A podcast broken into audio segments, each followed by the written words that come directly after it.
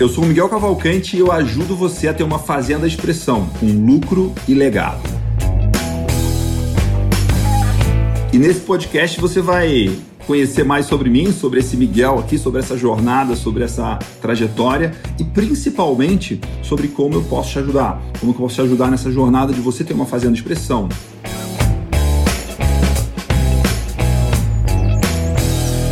Olá, seja muito bem-vindo ao podcast Agrotalento, em que a gente convida pessoas que a gente gosta, admira e respeita, pessoas que vêm compartilhar aqui um pouco da sua experiência, do seu trabalho, da sua vivência, da sua história no agro, é, para compartilhar aprendizados. Né? Então, com vocês, hoje a gente tem um amigo, aluno do Agrotalento, agrônomo formado na Exalc, tem uma experiência na área comercial é, de empresas de multinacionais e está aí há 12 safras produzindo, é, sendo agricultor, sendo pecuarista, trabalhando para construir um negócio nesse é, no agro com fazenda. Então, com vocês, Pedro Pesutti, uma alegria ter você aqui, Pedro. Obrigado por aceitar o nosso convite. Muito bom ter você com a gente aqui no podcast Agrotalento. Palavra que eu acho que te define é, é, é natural, que eu acho que encaixa nesse meio formal, meio informal, sabe? Você consegue ser natural, aí você consegue extrair muita sinceridade das pessoas que estão, seja aluno, seja um palestrante, seja um entrevistado, você consegue extrair com a sua com a sua naturalidade, sabe? E eu e você, como diz, a gente não tem uma história de assim, a gente não se conheceu assim pessoalmente, mas eu me lembro de você lá. Lógico, a gente tem uma entrada muito fácil a minha com você, né, que é Sim. que é Exalc, né? É mesmo que se a gente, se você fosse formado em 1980, a gente claro. já já tinha uma entrada boa, mas eu vejo você, por exemplo, com outras pessoas, né, com Renildo, com outras pessoas, com qualquer outras pessoas que não fizeram agronomia, que não tem nada a ver com você, e você consegue a mesma naturalidade do que se for comigo ou se for com uma pessoa que é amiga de você tem 20 anos, entendeu? É muito interessante você trazer isso, porque você colocou natural e aí traz a sinceridade, né? Tem uma coisa comigo que é assim: eu quero tratar todas as pessoas do mesmo jeito. Eu consigo fazer isso desse jeito? Não. Mas o meu, meu objetivo é tratar o presidente e a pessoa mais simples do mesmo jeito, sabe? Eu não quero ter que chamar de doutor, eu não Sim. quero ter que beijar a mão, eu não quero isso. ter que fazer nada disso. Ao mesmo tempo, eu quero que em todas as minhas relações é, tenha um ar de respeito, é, reverência, atenção, é, mas sem bajulação.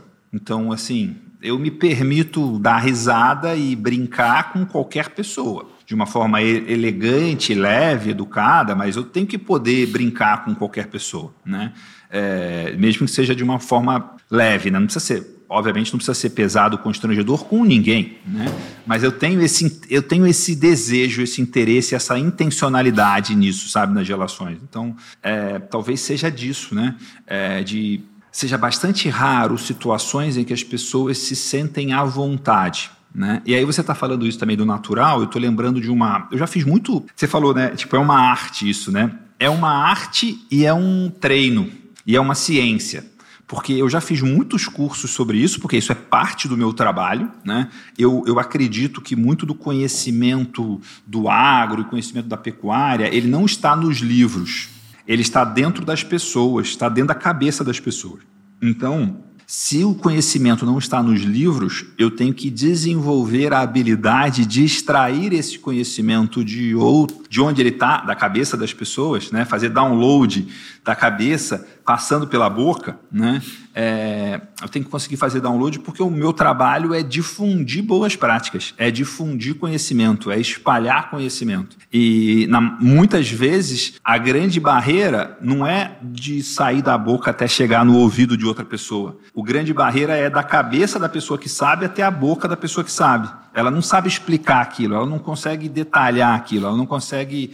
E aí tem, eu tenho um, um exercício muito constante em como que eu faço para tirar o melhor daquela pessoa é, e, e, de uma forma que Não é uma coisa de extração à força, é de tirar as barreiras, sabe?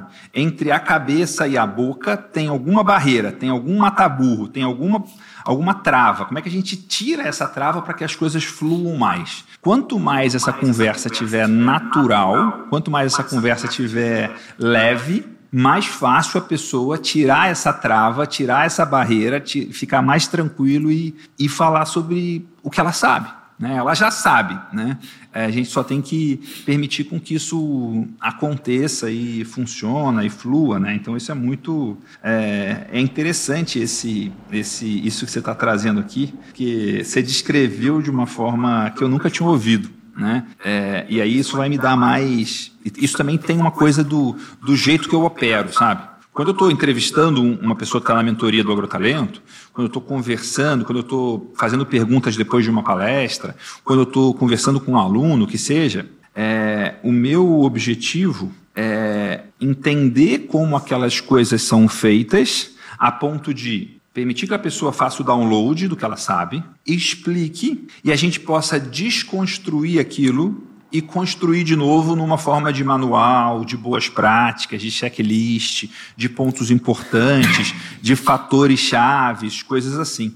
Né? Então, esse é, esse é um exercício muito grande. Então, é, eu estou fazendo isso aqui em tempo real agora, né? Você me falou esse negócio do formal e informal, esse negócio do natural, e eu estou assim, peraí, deixa eu entender isso que o, o Pedro está falando, porque quanto mais eu entender isso, mais vai fazer com que eu consiga conduzir conversas mais interessantes, mais profundas e mais ricas em que vão ser mais úteis para as pessoas que vão assistir isso, entendeu? O grande objetivo no final é utilidade. No final da, da, de um podcast, por exemplo, desse podcast aqui, quem escutar o podcast tem que falar assim: puxa vida, aprendi um monte de coisa. Puxa vida, consigo colocar em prática coisas que, eu, que, que eles falaram. Puxa vida, tem uma coisa aqui que vai dar para eu aplicar no meu dia a dia e vai dar certo. Inclusive, isso que a gente está falando aqui, as pessoas também têm que desenvolver de alguma forma aplicar isso na fazenda delas, né? Aplicar maneira de extrair o conhecimento de pessoas que trabalham com ela para que essas boas práticas sejam replicáveis na fazenda.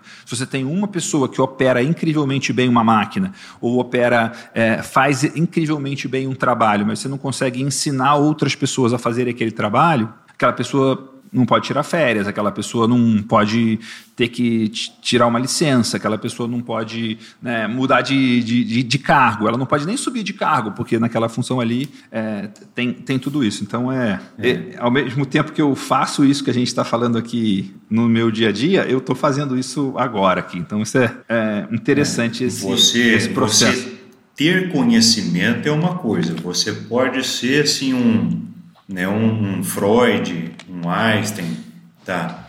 Passar é outra, completamente diferente. Saber passar, saber passar, saber conduzir, saber passar o, o conhecimento, né?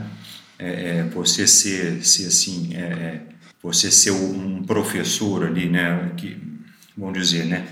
Professor, não, não desmerecendo, mas antes assim, o professor falava, falava, falava e a gente só baixava a cabeça, né? Principalmente os seus pais, os meus pais, né? E os nossos avós, né? Tudo. Hoje não, né? Hoje já tem mais questionamento, então o professor já tem que ser uma pessoa já mais aberta, né? Ela a todo momento ela é questionada e a todo momento você está lá palestrando e eu estou consultando aqui no meu WhatsApp, aqui no meu celular, se o que você está falando é verdade ou não. Né? Então hoje a habilidade tem que ser assim, é, é, é ferrada. Né? Então é isso aí, é saber passar. É o que eu vejo assim, essa dificuldade de comunicação que eu acho é, um pouco delicado, por exemplo, na fazenda é, é, fazendo. Uma coisa são os funcionários, outra coisa é eu saber passar para ele essa mensagem. Tá? Eu utilizo muito o meu encarregado, né, o meu gerente, porque o meu gerente cresceu com eles, é, mora no mesmo bairro que eles, né, teve a mesma vivência, estudaram no mesmo colégio, tem o mesmo nível de linguagem. E eu tenho um pouco de dificuldade de passar, então eu uso muito o meu encarregado para isso. Sempre usei, né? Troquei de encarregado, mas sempre utilizei essa pessoa para poder passar essa informação. E eu vejo muito isso, por exemplo, no pessoal que vem fazer manutenção no meu maquinário, nos meus tratores, sabe? Você não, eu, não tem que ser o mais fodão, mais técnico lá da case, não. Tem que ser um cara simples, que chega e consegue chamar o meu tratorista, o meu operador, tá? E perguntar para ele, pedir opinião para ele, ensinar para ele algumas coisas. Então tem que ter a mesma linguagem, sabe? Eu uso muito isso nos fornecedores meus, tá? Para ter, o, ter o contato com, com os meus funcionários, sabe? Então, é, é, é, é, o poder da comunicação ele é algo extraordinário, assim, ele não é fácil não, sabe? É, é, não é, não é para qualquer um não. E falando em questão de entrevistador, né? É a mesma coisa, é você lembrar, por exemplo, você lembra de um Jô Soares, você viu um Silvio Santos, né? Os caras são monstros, né? Os caras são monstros. Você pode colocar na maior gelada do mundo, o cara sai. O cara sabe contornar, o cara sabe. São monstros, né? São os caras assim que você tem que. São grandes exemplos assim de pessoas que sabem fazer o negócio ao vivo, com 200 milhões de pessoas ao vivo escutando os caras, e o cara vai lá e toca o pau, né? Então, é isso aí, comunicação, eu acho um grande desafio, comunicação na fazenda, tá? Com, aliás, em qualquer lugar. Vamos colocar o meu negócio é fazenda, né? É, é, principalmente pelo nível, assim, deixa eu te falar aqui que eu penso, assim, para ver se você, você captar a mensagem, assim, é, eu não sei se na cabeça dos, dos funcionários ainda tem aquele negócio, assim, do patrão é, é, a escravidão ela tem pouco tempo no, no, no, Brasil que ela foi extinta, sabe? Ainda tem muito aquele negócio de que o patrão é um cara que abusa, que é mais forte, que tem um dinheiro, que tem um poder. E eu, eu não vejo assim. Eu vejo nos funcionários muito mais poder do que no patrão, sabe? É, é, é principalmente hoje com esse apagão da mão de obra que você cita bastante, né? Sobre isso. Interessante isso. É, essa é uma coisa muito interessante, né? As pessoas ainda estão muito presas num formato do passado em que você tinha muito poder e muita escolha e você não precisava cuidar, né? Você não precisava. Era o poder ser... do cala-boca. Cala-boca que eu mando. Né? é, é, por exemplo, é, eu não sei o seu pai, mas eu tenho certeza que o seu avô deve ter utilizado isso com seu pai. Seu pai com você amenizou e você com seus filhos de jeito nenhum, eu tenho certeza. né? É, é, cala a boca que quem manda aqui sou eu. Eu acho que assim não, não vai ter futuro, né? Talvez um dia ou outro, num, num, numa raiva, você fale isso com seus filhos, mas depois você vai sentar com eles, você vai pedir desculpas, você vai dialogar, tal. A coisa não é bem assim, né? é, é, é e assim era, era a relação funcionário-patrão. E ela ainda persiste, viu, Miguel? Eu vejo isso muito na minha região, tá? Eu vejo isso muito assim, tratar o cara como um ser inferior, sabe? Não sei se por conta do nível escolar do cara, por conta do nível financeiro. Eu vejo isso ainda muito assim. E eu não tenho coragem não de fazer o que as pessoas fazem, muitas pessoas fazem aqui sabe? E pessoas assim que estudaram agronomia, que, que, que vem assim com. O, o, cara maltrata mesmo, assim, e, e até uma questão de respeito que eu acho que falta muito. Por exemplo, você vê o cara chegar lá no barracão da fazenda dele com uma Hilux zero quilômetro, 300 mil reais, com todo merecimento, né? Comprou uma SW4 de 400 mil reais e os funcionários andarem numa, numa caminhonete amarrada de arame, com pneu liso e cinco, seis pessoas dentro daquela caminhonete, daquele carro, pegando rodovia para ir na roça. E eu acho isso uma falta de respeito muito grande, sabe? E eu não faço isso de jeito nenhum. Meu carro é carro novo, carro dos funcionários é carro novo, é, é, e tratar com, com respeito. Eu não, eu vejo muito essa questão aí. Pedro, muito interessante isso que você está trazendo aqui, né? De como, como você trata as pessoas, de como você se apresenta, de como você se comunica. Isso faz, é, faz muita diferença e talvez pessoas que estão penando, tendo muita dificuldade com a questão de, de equipe, questão de mão de obra, porque, né, é, muitas vezes não estão nem presentes, não estão percebendo esse tipo de comportamento, né? E, e, isso faz, faz muita diferença. A gente vamos, vamos aproveitar e falar aqui sobre mais sobre essa questão aí da, da informação, como passar informação, de como comunicar. Você deu exemplo aí de que você procura usar os seus fornecedores, né, escolher pessoas que vão interagir com a sua equipe, que, pessoas que não só têm o conhecimento, mas têm a capacidade de passar o conhecimento. O que, que você diria assim que das pessoas que você conhece, é, de fornecedores, de pessoas que trabalham com você, de pessoas que você convive, que são boas para não para saber a informação, não para ter a informação, mas para passar a informação, que três características que essas pessoas têm, assim, que você vê que são elementos que fazem a diferença nessa comunicação? Humildade, tá? É, simplicidade e linguagem. O que, que eu vejo assim? Os vendedores de sucesso, e eu me coloco como um vendedor de sucesso nos meus oito anos, uhum. de Bung Fertilizantes. A Bung Fertilizantes, ela hoje é extinta, né? Ela foi comprada, acho que em 2014. E eu trabalhei nela até janeiro de 2012, tá? Ela era líder de mercado e eu atuei, graças a Deus tive bastante sucesso aí nas regiões que eu trabalhei durante os oito anos, tá? É, é, humildade, é, o que, que você precisa saber do seu, do seu cliente, o que, que eles precisam saber do Pedro lá na fazenda saber como é que está a necessidade dele, o que, que ele precisa, é, é, como é que está a questão de, de, pagamento dele, como é que está a questão de, de, de tamanho de área, de produtividade.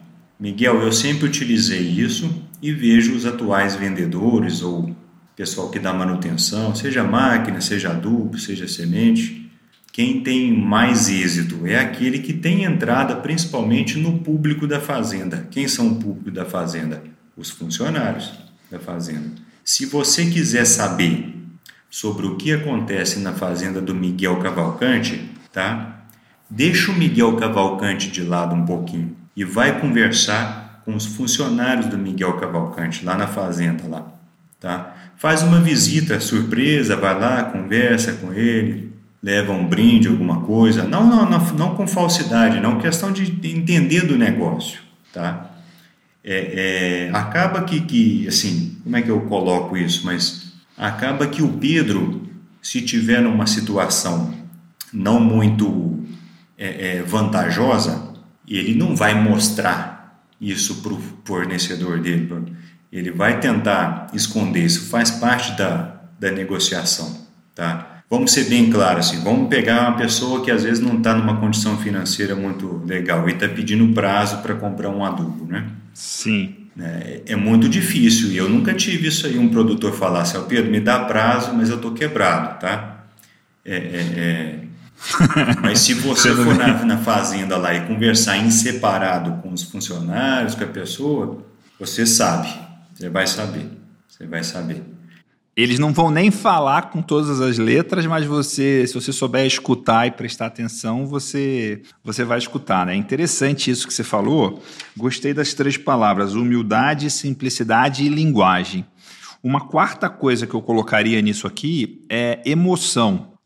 Não é fazer barulheira, não é nada, mas pensa em pessoas que é, têm, é, que são boas comunicadoras tem algum tipo de emoção na fala delas. Tem algum tem, tem uma força que vem dessa emoção, né? E aí eu tô, tô lembrando de uma, você está falando aqui, e aí eu tô lembrando de uma, tô anotando aqui um monte de coisa que, você, que a gente está falando, né? E eu tô lembrando quando você falou esse negócio de bom vendedor, eu lembrei de uma conversa que eu tive com um amigo meu essa semana agora, e eu estava junto, estava conversando com ele e o meu filho mais velho estava junto, né? E aí é, a gente falou, ah, fulano tem carisma, alguma coisa assim, sabe? E aí o meu filho falou assim, mas o que é carisma, né? É, aí eu dei alguma explicação, assim, relativamente superficial sobre carisma e me lembrei de um livro que acho que chama O Efeito Carisma, acho que é, acho que é isso em inglês, é The Charisma Effect, que tem meio que uma fórmula, né? O que que causa carisma nas pessoas, né? E aí eu estava falando, explicando para o meu filho e falando para esse meu amigo, né? E O que causa carisma nas pessoas, segundo esse, esse livro, são, é uma combinação de três coisas, de três elementos, e que todas as pessoas que têm carisma têm é, a sua receita de misturar esses três elementos, mas eles têm esses três elementos. Né? E aí, os três elementos são: um elemento é presença, Tipo, quem tem carisma está presente, está atento, está vivo ali, sabe? Está interagindo ali, né? É, o segundo é, ingrediente de carisma é calor humano. Né? A pessoa está ali conectada com a pessoa, tem um interesse pelo outro, está próxima do outro, cuida do outro e tudo mais. E o terceiro elemento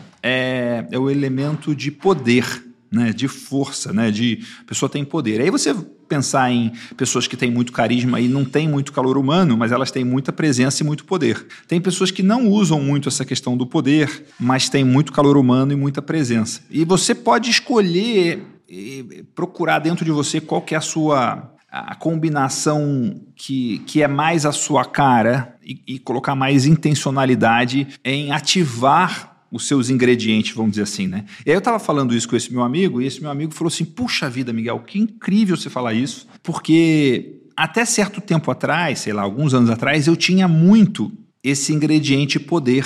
Eu, eu tinha essa questão, eu chegava nos lugares, eu fazia as coisas, e isso está muito mais desligado em mim hoje. Eu ainda tenho isso, mas eu não estou usando isso. E você me falar isso agora me chamou atenção e eu fiquei presente para essa situação, eu fiquei presente para essa dinâmica. E aí agora eu vou pensar, refletir e eu vou escolher se em próximas interações eu coloco poder ou não coloco poder, porque eu sei colocar poder. Eu já, ti, eu, eu já tive eu já tive nisso, eu já tive muitas situações em que eu, eu, eu coloquei poder, eu usei meu poder pessoal nisso. E isso ativou o meu carisma. Então, é, mas ele falou assim: mas ao mesmo tempo eu não sei se eu quero usar esse ingrediente agora. Né? E esse meu amigo, é, a minha leitura que eu faço dele é que ele tem muito mais presença e calor humano do que poder hoje, né? E ele é uma pessoa carismática, né? É, tem o seu jeito, o seu estilo e tal, mas é uma pessoa carismática. Então isso é uma coisa é, interessante, é isso de você trazer isso. E já que você lembrou da sua, do sua, do seu histórico aí, é, até para as pessoas te conhecerem mais, é, eu quero falar sobre o que que você aprendeu sobre sendo vendedor sendo um bom vendedor e vendendo para produtores, o que, que você aprendeu sobre produtores, o que, que você aprendeu sobre você como produtor. Mas antes da gente falar nisso, é, se apresenta para o pessoal aqui te conhecer um pouco mais, assim, o que, que você. Que, da onde que você vem, o que, que você faz. A gente já falou que você fez Exalc e tudo mais, mas acho que é legal fazer uma, uma apresentação é, formal e informal, né, usando o seu termo, é, sobre quem é o Pedro Pesutti. Tá, não, beleza, vamos, vamos lá. É, eu sou nascido em 5 de fevereiro de 1980, tá, em Araxá, Minas Gerais. Meu nome completo é Pedro Pesutti Ávila de Aguiar. Tá? Como preferência, eu ponho Pedro Pesutti para dar uma resumida, né? E até em homenagem ao, ao meu bisavô, que o nome dele é Pedro Pesutti. E como o meu bisavô era pai da minha avó, né? e minha avó, obviamente, por ser mulher, o Pesutti não foi tocado para frente tá? em homenagem à minha mãe quis tocar o Pesuti para frente, né? E esse encargo eu tô passando ele pro meu filho, também pus Pesuti para ele, tá? É, é, é, e eu gosto desse nome, acho um nome forte, fácil de falar, né? E da origem, né? Da origem dele, de, de, de ser de fora, independente do país, o país é Itália, mas independente de, de, de, de ser Itália, a questão, né, esse bisavô meu participou da, da guerra e veio para cá, entrou num navio tal, aquela dificuldade toda, eu acho isso muito bacana, sabe, essa história. Enfim, é, fiquei em Araxá até meus 15 anos de idade, e depois as minhas irmãs, eu tenho duas irmãs mais velhas, e elas foram estudar fora e eu as acompanhei, tá? Então eu morei em Belo Horizonte por um ano e meio, Tá? Aí a minha irmã passou numa faculdade em Ribeirão Preto, aí eu fui junto, porque para minha mãe não ter que pagar dois, duas casas, dois apartamentos. E chegando em Ribeirão Preto, morei lá mais um ano e meio. E lá e foi uma, e foi uma coisa muito boa, porque é, é, o pensamento que eu tinha assim dessa de cidade pequena e eu não tinha assim um, eu achava Ribeirão Preto uma coisa muito longe e eu tô falando assim não são duas horas e meia de Araxá e eu nunca tinha ido. Estado de São Paulo, para mim, a divisa era uma muralha da China, sabe? E, e eu tinha Uau. medo, né, de São Paulo. Pô, mas ir lá para São Paulo, aquele tanto de gente, aquela coisa, e fomos para Ribeirão. E foi, e foi uma grande virada na minha vida, porque eu fui estudar no COC, lá na época, né? E o que, que eu achei de bacana, que eu vi de diferente das escolas que eu estudei em Araxá, foi que o cara, os professores do COC tinham sangue nos olhos mesmo, faca nos dentes. E foi a primeira vez que eu vi isso. E os caras na sala de aula falavam: Ó, oh, você tá aí dando cola aí pro seu colega do lado, ele vai tomar sua vaga. É, é, é, é. toma cuidado, cuidado, você tem concorrente. Ó, oh, e ele, aí chegava umas horas que eu achava até um pouco pesado isso, mas enfim, vai de, vai de cada um. E ele falava, ó, falava nomes de, de universidades de Ribeirão Preto, do estado de São Paulo, que não eram de boa qualidade na época, né? Hoje eu não sei como estão. E, ele, eles falavam bem claro assim, ó, se você for para passar em faculdade tal, não precisa do seu pai pagar o coque não. Vai para vai para outro lugar. Então, eu vi muito isso eu acho que talvez seja um pouco pesado, até porque eu não meço hoje o profissional pela universidade que ele fez, vai muito da pessoa, tal, tal. Mas achei importante aquela exprimida que eles davam na gente, sabe? E me deu uma outra visão de mundo, morar em Ribeirão Preto, ver o tamanho da cidade, do desenvolvimento, quebrou aquele paradigma de, de, de estado de São Paulo na minha cabeça Aí, Miguel, aí o pessoal falava: Você quer o quê, Pedro? Não, quero fazer agronomia. Onde você vai fazer? Ah, vou prestar Viçosa e Lavras. Não, não, você vai para Queiroz. Você vai para Queiroz. Falei: Que que é Queiroz? Não sei o que é Queiroz, não. Não, aqui, ó, que na época a gente não tinha muito computador internet, aí ia na banca e comprava o um manual lá de, de, universidades, né, de curso. Manual do estudante. Manual tal, do né? estudante, aí eu vi lá tal. Aí eu vi, tá, participava da, era da USP, achei bacana e tal. Se eu não tivesse ido para Ribeirão, eu nem tinha me inscrito na FUVEST, né, na época. Aí os caras fizeram a minha cabeça, você tem que ir para Queiroz, para Queiroz. Então eu acabei prestando a, a, a, ao vestibular para engenharia agronômica, passei na Exalc, entrei lá em 1999, e, entrei em março de 1999 e me formei. A formatura mesmo foi dia 16 de janeiro de 2004, tá? Dia 16 de janeiro de 2004 eu recebi o diploma dia 2 de fevereiro de 2004, eu já estava trabalhando na Bung Fertilizantes. Dentro da Bung Fertilizantes, eu fui deslocado para a área comercial, trabalhei com venda de, de, de fertilizante na época, eu fui colocado na marca, era, era separado, hoje essas marcas nem existem mais, que é a Serrana, Maná, IAP, Ouro Verde, né? Eu fui deslocado para a marca Serrana, morei em Uberaba, depois morei em Passos, Passos ali, o início Furnas ali, né, Lago de Furnas. Depois eu voltei para Uberaba novamente, depois fui para Goiânia, atender o estado de Goiás todo, parte de usina de cana em 2007. Tava aquele crescimento gigantesco de usina no estado de Goiás, no Brasil todo, né? Tá. E atendia, eu ia de São Simão até Uruaçu, sabe? Atendia praticamente todo o Goiás lá. E depois eu fui deslocado para Rio Verde. Aí eu fui trabalhar com, com cereais em Rio Verde. Em Rio Verde eu morei lá por dois anos, mais ou menos. E aí surgiu a vaga em Araxá, né, minha cidade natal, onde a gente tinha fazenda.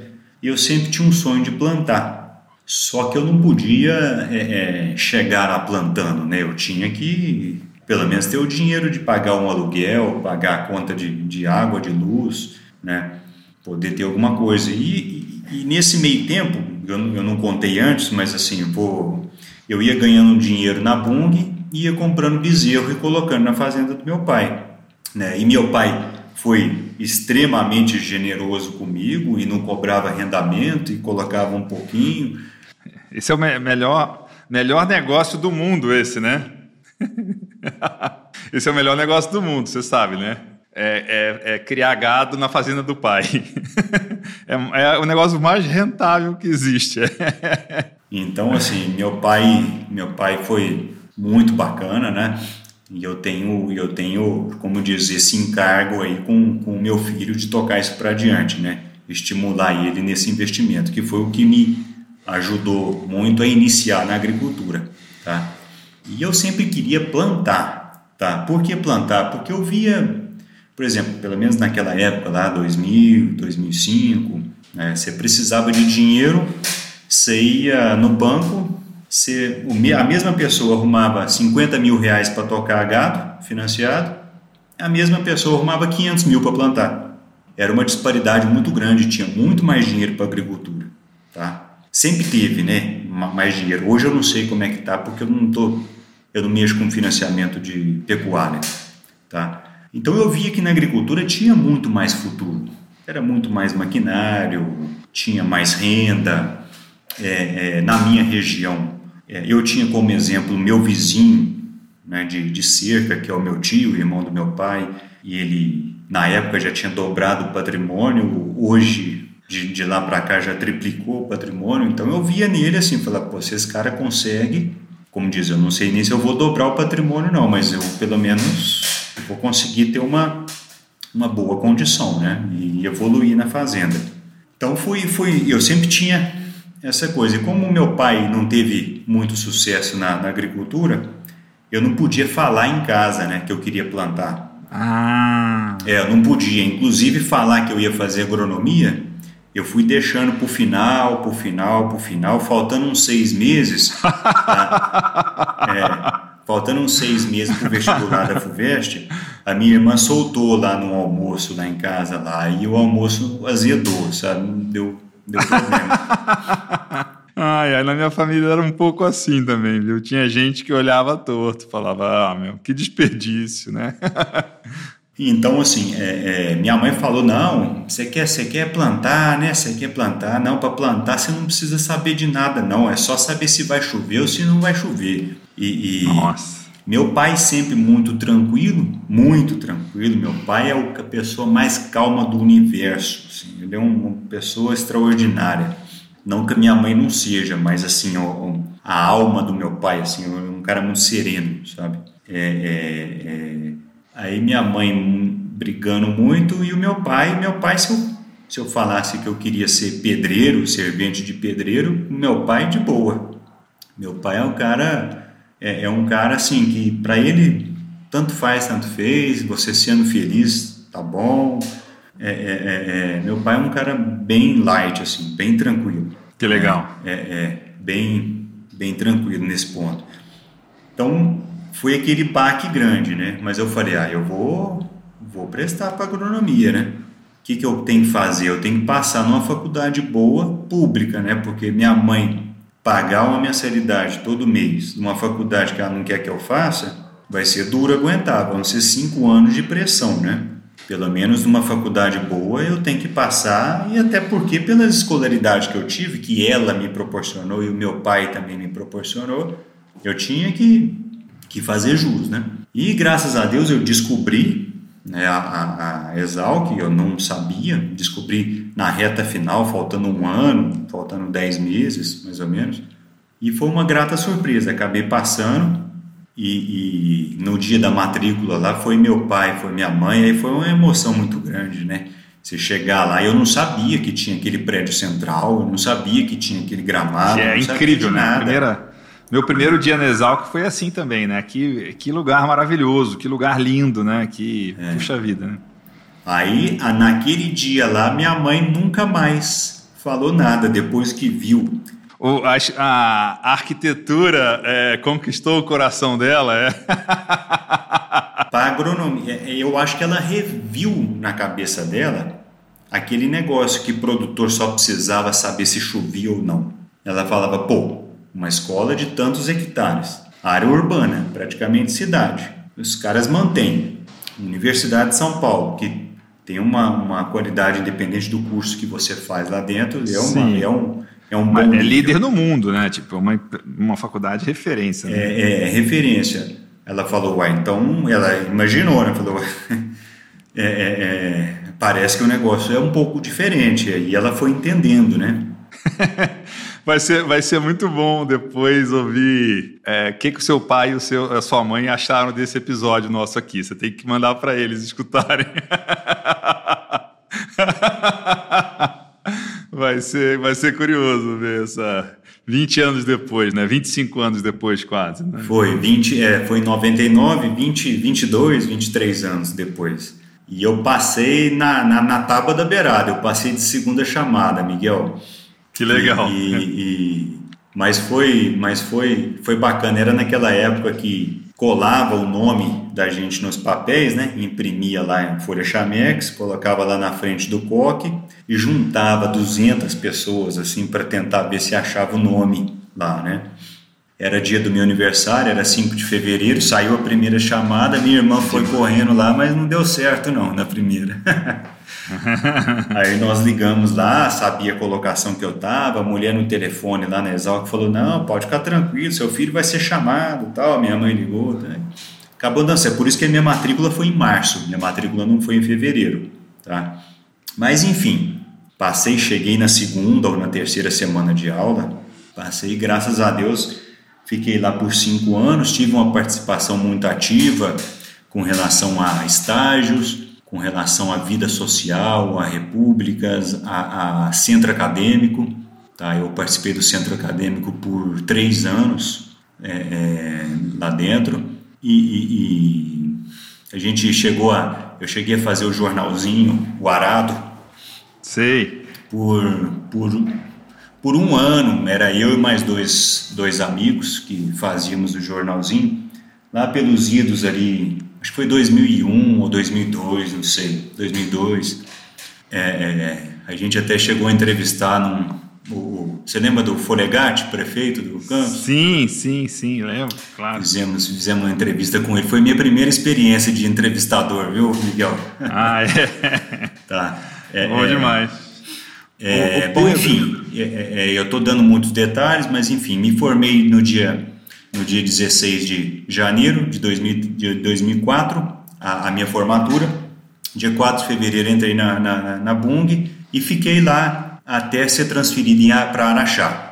E chegando em Araxá, eu já vim com essa cabeça, né?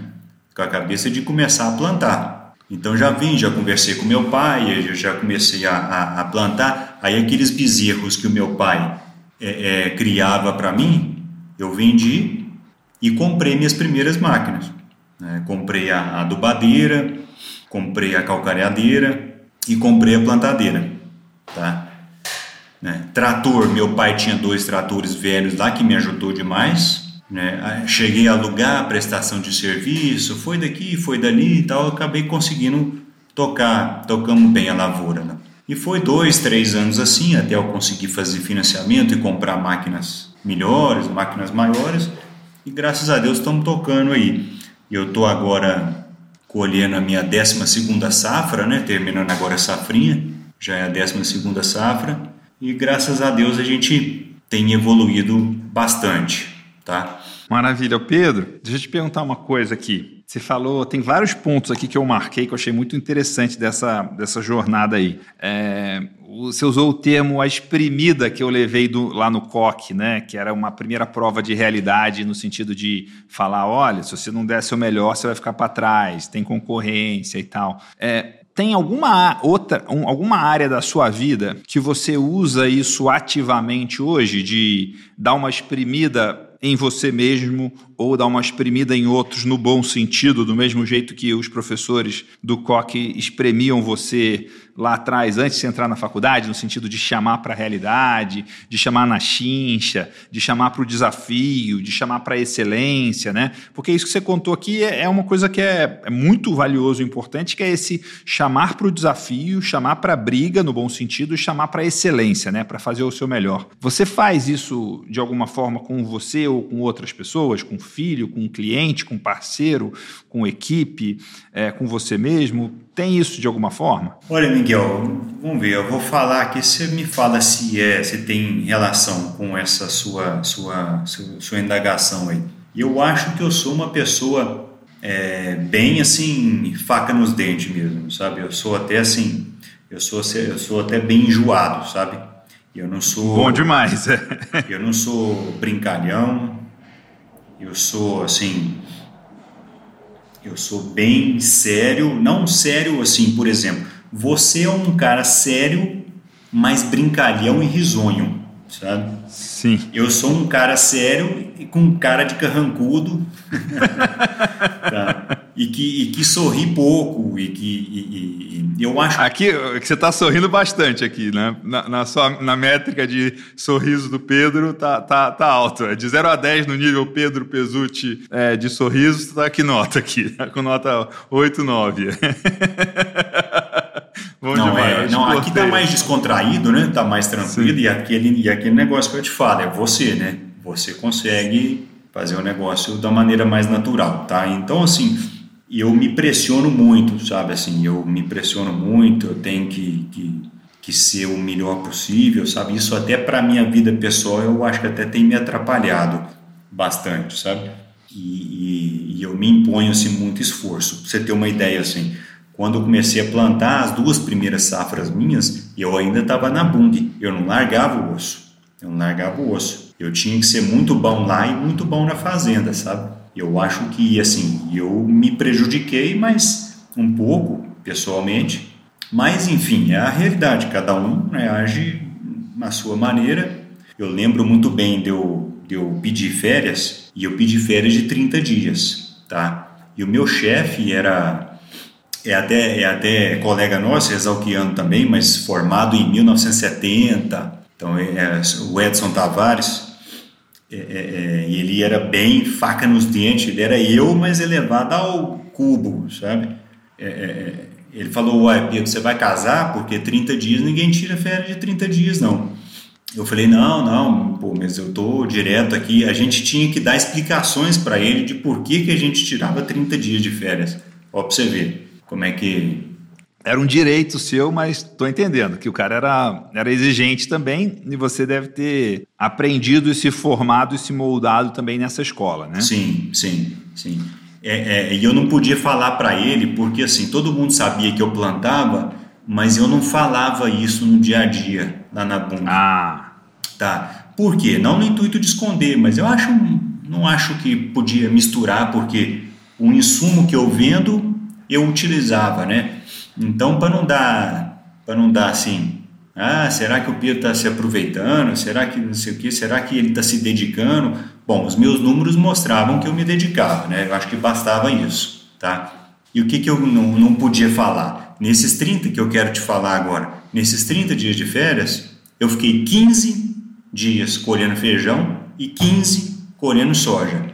Mas não é administrando no papel, não, é dentro da colhedeira entendeu?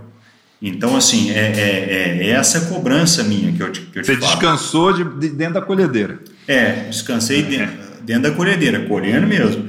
Porque eu tinha acabado de comprar ela e eu tinha que aprender a tocar ela, tá? Eu costumo falar que eu não sou, nem nunca fui operador, eu sou tocador. Eu toco a máquina para frente. Mas a minha tocada, como diz, deu certo, né? É, é, é, estragar, estraguei um pouco mais do que a média, as máquinas, né? Assim, eh, se fosse hoje eu já teria contratado um operador melhor, sabe, na época, mas a gente fica com medo de pagar um salário maior na época, era muito, tava muito mão de vaca, né? Ainda não, ainda não via o, o eu ainda não via o real valor naquilo, né? Hoje hoje teria eu teria outra reação, mas enfim, né? A minha experiência era outra, né? Muito interessante isso. Acabou que se a gente foi é, para esse, esse outro lado aí, muito interessante de ser faca nos dentes e tem a ver com seu chefe na Bung e tem a ver com seu professor na, no COC, né? Como as coisas andam e, e, e tem interrelações e que ajudam a formar a gente, né? Isso me lembro muito assim de que os melhores professores que eu já tive, eles eram professores cuidadosos, interessados, é, que se preocupavam com o aluno, que faziam o seu melhor, que explicavam muito bem, que davam aula muito boa, mas eles, todos os meus melhores professores, os que me marcaram positivamente, eram professores muito exigentes. Eram professores que exigiam performance, exigiam qualidade, exigiam compromisso, né? E, isso é uma coisa muito é, interessante de ver, né? É, falando de, de Exalc, assim, o que que que, que você considera que você. a principal lição que você aprendeu na Exal que, que não é sobre agronomia, que serve muito bem na sua vida profissional, Pedro? Olha, excelência.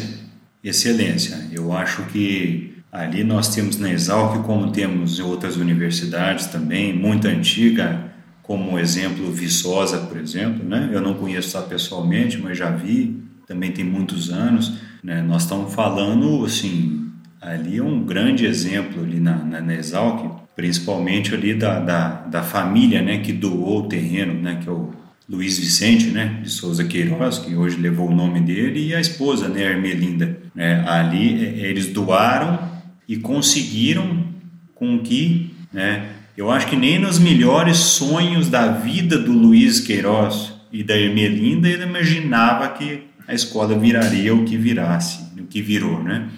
E o que que eu vejo assim lá? É, qual que é a vantagem de uma escola de, de excelência, tá?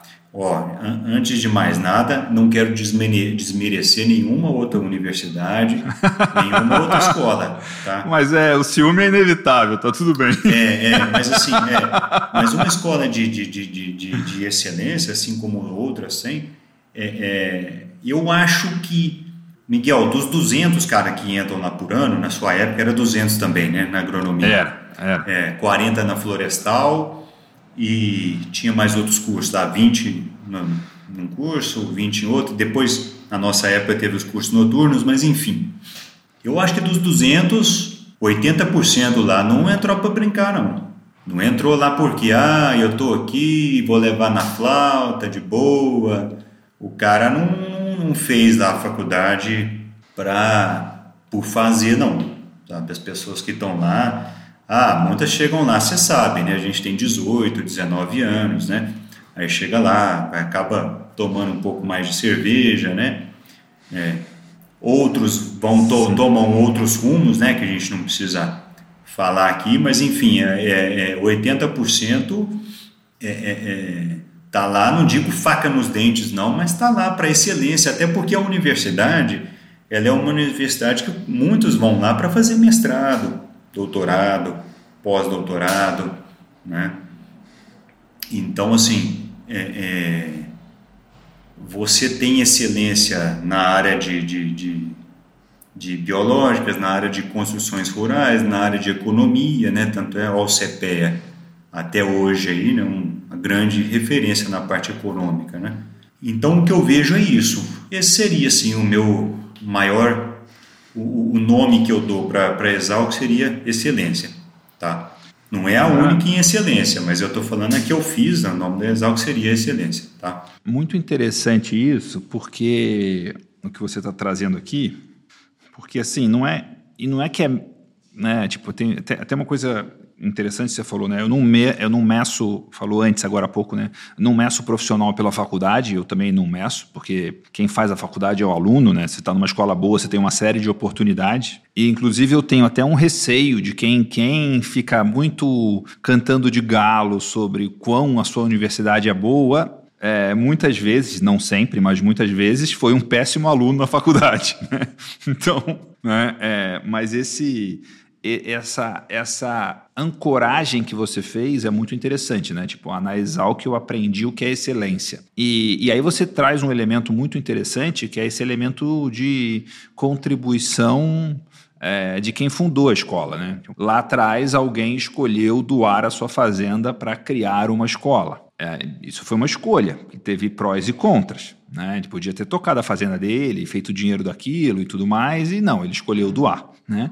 Isso tem um impacto muito interessante de como a gente também está tocando as nossas coisas, os nossos negócios e que impacto, que contribuição que a gente está gerando, né? Então, e essa, essa só essa cultura de excelência, vamos dizer assim, né? E excelência não precisa ser ah é maior ou melhor do que o outro, mas é é você estar tá fazendo o seu melhor. Essa é uma coisa muito muito interessante e, e a Exalc tem isso, né, de essa mesma impressão que você e os seus pais tiveram chegando na faculdade, eu tive também chegando na faculdade, né? O meu caso foi um pouco diferente porque eu fui sozinho e como eu morava no Rio de Janeiro, eu estudava, eu estu, morava e estudava no Rio de Janeiro, eu fui o único aluno da minha turma e do meu ano do colégio que resolveram que, que fez é, agronomia como vestibular. E eu sou o, eu fui o único aluno da minha turma turma do meu ano que fez FUVEST, que fez o vestibular para USP. Até porque o mesmo dia da prova da FUVEST era a prova da principal faculdade da universidade aqui no, aqui no Rio de Janeiro. Né?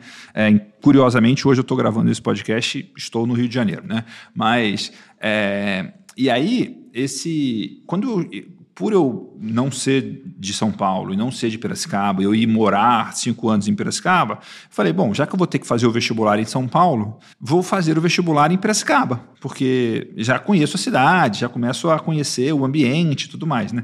Então eu, fui a Piracicaba fazer a minha inscrição no vestibular. E quando eu cheguei lá, né? Cheguei na, peguei um ônibus do Rio para Piracicaba, desci na rodoviária, e aí eu não lembro exatamente como que eu fui para para para a faculdade, eu acho até que de ônibus, né? É, da, da, da, rodoviária até, até a, a Exalc. E aí, quando eu desci na Exalc e eu, eu, entrei na Exalc andei naqueles né, aqueles gramados e aquele jardim que você e aqueles prédios e uh, o, o, jardim da Exalc tem uma coisa muito muito interessante que ele tem um desenho, né, tem uma, um projeto em que ele foi desenhado para você ver apenas um prédio de cada vez, né?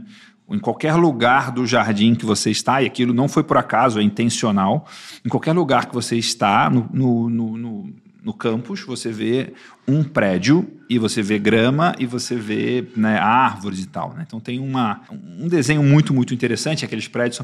Parecia que eu estava num filme de universidade americana, né? Lá, essa foi a minha impressão. Eu, e aí eu tive aquela sensação assim, tipo, puxa vida, esses cinco anos vão ser bons, né? É, vai ser bom estudar aqui, vai ser bom viver aqui, né? Teve um, tive uma sensação de, de alegria e de esperança muito grande, assim, ao chegar lá e ver isso. E, e essa, esse negócio que você falou, né, de, é, de você abrir os horizontes, né? Isso é uma coisa que a gente, que eu tenho buscado continuar fazendo, no sentido de que coisas que para mim é impossível hoje e que é totalmente corriqueiro para outras pessoas. Né? É, ir para Ribeirão já foi uma coisa grandiosa e difícil e improvável para você. Hoje, tipo, não tem novidade nenhuma ir para Ribeirão, né? Tipo, você, né? não tem novidade para São Paulo, não tem, né? É, uma série de, de coisas. Então, e, e com certeza, eu vejo isso pelo menos para mim, tem degraus acima hoje, né?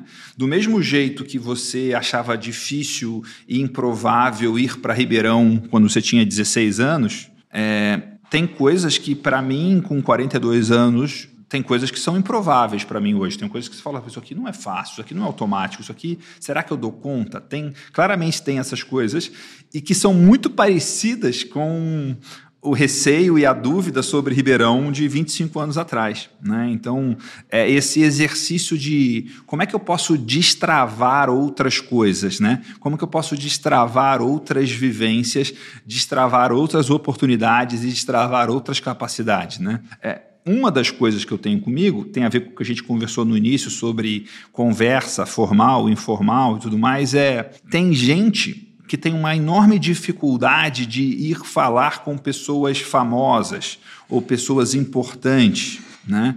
E são pessoas como a gente. Se você está num evento e tem um ministro lá e você quer falar com o ministro, por que não? Né? Vai lá e se apresenta e fala com o ministro e né, trata ele com respeito, com educação, mas trata ele como um ser humano igual você, e não como uma divindade, né? Tipo, é, mas tem mais coisas também do que é possível fazer de negócio, né? O que é possível de, o quanto que é possível crescer, o quanto que é possível faturar, o quanto que é possível lucrar, o quanto que é possível ter de resultado, né? É, o quanto que é possível fazer as coisas que você tem interesse, né? Você falou várias vezes aqui que é muito interessante. Eu tinha o desejo de plantar. Tipo, você tinha isso dentro de você. Não era porque você estava indo mal como vendedor na Bung. Não é que você era um mau profissional ou você tinha era um fracasso nisso. Pelo contrário. Né? É, você estava indo bem nisso que você fazia. Mas você queria uma outra coisa, você desejava uma outra coisa. E ao mesmo tempo que é curioso de ver você falando isso, porque você tinha até restrições na sua família que achavam que não era uma boa, né? Né? Tipo, desandou um almoço de família. né? Não... Desandou, mas aí acho que minha mãe entendeu depois. Sim. Até quando eu fiz, quando eu me inscrevi para fazer lá na, na, na a, a, eu fiz quatro vestibulares, os quatro eram públicos e, e, tinha uma concorrência maior, tal. Então ela via que o negócio tal era sério mesmo, né? Tá? E, e foi muito bacana. Eu estou lembrando de um fato aqui que eu quero te falar. Quando eu passei, tá? Entre eu passar e me, me matricular, o meu pai se formou em engenharia civil, tá? Ele exerceu por uns dois, três anos, enfim, acabou indo para a fazenda e acabou não exercendo mais, tá? Ele, ele, assim, eu acho que ele não, ele não gostou, né, de, da, da engenharia civil, não se adaptou ali, né, enfim. E, e, meu pai ficou muito assim emocionado e se sentiu muito realizado de ver o filho fazer o que o filho quis. Até porque o meu pai eu acho que utiliza disso, assim, aí ele não fala nada, não indica nada, para que para que assim a pessoa fique livre mesmo, isenta de pressão, isenta de essa essa Escolha, eu acho né? que é a ideia do meu pai, eu acho que é, é nessa linha, tá? E meu pai falou de uma maneira assim até um pouco emocionada. A gente foi saiu de Araxá e foi em Uberaba no velório de um amigo dele que se, se formou em engenharia civil com ele, né? É, é, lógico, na época ele já, meu pai já estava com 25 anos de formado, mais ou menos, 30 anos de formado, e ele foi lá num velório de um, de um colega, né, de um, de um ex-colega dele de engenharia civil. E no caminho, não sei se na ida ou na volta, meu pai, assim, bem emocionado, assim, me deu os parabéns, sabe, da minha escolha, que bacana, que ele, assim, parece que ele não teve muita opção de escolher, sabe, na época, e que estava muito feliz, assim, satisfeito de eu ter escolhido, de eu ter ido, mas que não era para eu pôr pressão na minha cabeça que eu tenho que plantar, não. Que formar e ir para a fazenda do pai plantar, não. Tem que formar, trabalhar fora primeiro, né? E depois ver o que o que, que faz, sabe? E ele falou isso de uma maneira assim bem emocionada, então eu tenho essa essa imagem assim muito bacana. Que legal, puxa vida. Uma coisa que eu anotei aqui para a gente falar, tem várias coisas que eu não, não tinha anotado, a nossa conversa foi longe foi está sendo muito bom nisso, mas é, o que, que você é, aprendeu vendendo para produtores que te faz um vendedor, um, um, produtor melhor? Olha, assim, várias coisas, né? Assim, a é humildade, né? A simplicidade que eu havia te falado, tá? Né? A gente a gente vê pessoas assim com, com grandes patrimônios e que você chega lá na fazenda, o cara tá todo sujo de óleo, o cara tá sujo de, de óleo diesel, de óleo de máquina, o cara tá dando manutenção e o cara você vê que tem um patrimônio, então assim, é um banho de humildade e de simplicidade para gente, é uma aula, né? E eu vejo muito assim, principalmente quando eu fui para Goiás, que lá são áreas muito maiores, né? Então, na época, pessoas lá que plantavam lá 5 mil hectares, mais do que isso, e você vai lidar com um cara, é um cara assim, normalzão, um cara simprão, assim, um produtor que planta 5 mil hectares tem uma, uma renda anual brutal, né? Tem um patrimônio anual, um patrimônio total grande, por mais que não tenha terra, só a operação dele vale dinheiro. E a geração de renda anual é bem grande, né? É, não, e o cara, né, eu estou falando assim, cara proprietário né, de 5 mil hectares, que na época era fantástico, hoje é 10 vezes fantástico, né? Então, assim, é, é, é e eu acho, eu, eu admiro muito isso, sabe? Você falou muito aquela questão do doutor, sabe? A pessoa que exige ser chamada de doutor, ela acabou de perder o título de doutor dela, tá? A, a pessoa que se exige ser chamado de Vossa Excelência, de Vossa Senhoria, vossa isso, vossa aquilo, ela acaba de perder. Você pode até chamar ela por respeito ali na hora, mas ela não é doutor de nada. Se ela exigiu ser chamada de doutor, ela não é doutor. Né? É, é, é, se um é igual um é, é, igual um juiz num julgamento lá, se ele fica nervoso e exige do cara, não, eu sou Vossa Excelência, tudo bem, você vai chamar, senão você vai ser preso, mas, mas ela acabou de perder a excelência dela ali, naquele momento. E isso eu via muito, eu vi muito, isso, isso era uma aula diária que eu tinha, sabe, de pessoas de pessoas muito simples que que estavam ali, você muitas vezes você não identificava quem era o funcionário e quem era o proprietário, tá? Interessante. Em Rio Verde você só identificava porque lá tem muito cara originário do sul, né? Tem muito gaúcho, paranaense, catarinense, né? Geralmente muito cara brancão do ouro claro, né? Então você chegava lá, você meio que identificava quem que era da, da, da família proprietária, né? Da, da, da terra. Então essa humildade, essa simplicidade sempre me chamou muita atenção, tá? Outra coisa que me chamou atenção é, é, é, em todos os oito anos que eu fiquei na Bung foi ver uma situação a seguinte. Eu até uma, uma vez eu acho que eu comentei isso numa uma das suas mentorias. Era eu lembro eu lembro muito de uma imagem de uma mulher, era a esposa de um produtor, ela sentada numa numa escada e chorando, né? Chorando e, e desabafando da dívida, da questão da situação do perrengue aquela que a pessoa vivia lá, tá? na, na, naquele dia, naquele momento. Tá? Questão, né, questão financeira da fazenda. Tá? Uhum. E o marido e ela eram proprietários daquela área. Né? E o vizinho do lado, né, numa situação bem diferente naquilo. Aí eu pensei, assim, não desmerecendo a, a pessoa, é, é de, de, jeito nenhum, a gente não pode fazer isso, mas assim, a gente tem que pensar, fazer um pensamento crítico. Analisar, né? É, refletir. Ela é, é aquela família proprietária aqui, o outro é proprietário lá. O solo é praticamente o mesmo. A chuva, o vento, a insolação, o frio, o calor foi praticamente o mesmo. A cultura foi a mesma. Por que, que uma pessoa está chorando de, de, de, de questão financeira e a outra está tranquila, tá bem. Então é uma coisa que me ensinava muito, né? Ó, gestão, né? Gestão, tem que ter gestão. Então você vê fazendas vizinhas com situações econômicas financeiras distintas, né? É, é assim, isso me serviu como exemplo, né? Mas eu acabei vivenciando uma situação dessa. Eu já me abri isso com você e posso falar novamente sobre isso, né? Eu tive um, uma situação de questão financeira é, é, é, pesada, né? Dois anos atrás, graças a Deus eu, eu saí fora disso, né? É, é, é mas é, é, mostrar isso, é mostrar isso a gente pode levar para tudo, né? Você vê um supermercado crescer de tamanho num, no mesmo bairro que outro está fechando a porta, posto de gasolina também, né? fazenda não é diferente, construtora, tem construtora abrindo condomínio atrás do outro e tem construtora fechando as portas. Então, para todo o setor, gestão, né? Então são essas essas situações que foram importantes para mim né, durante o período da Boom.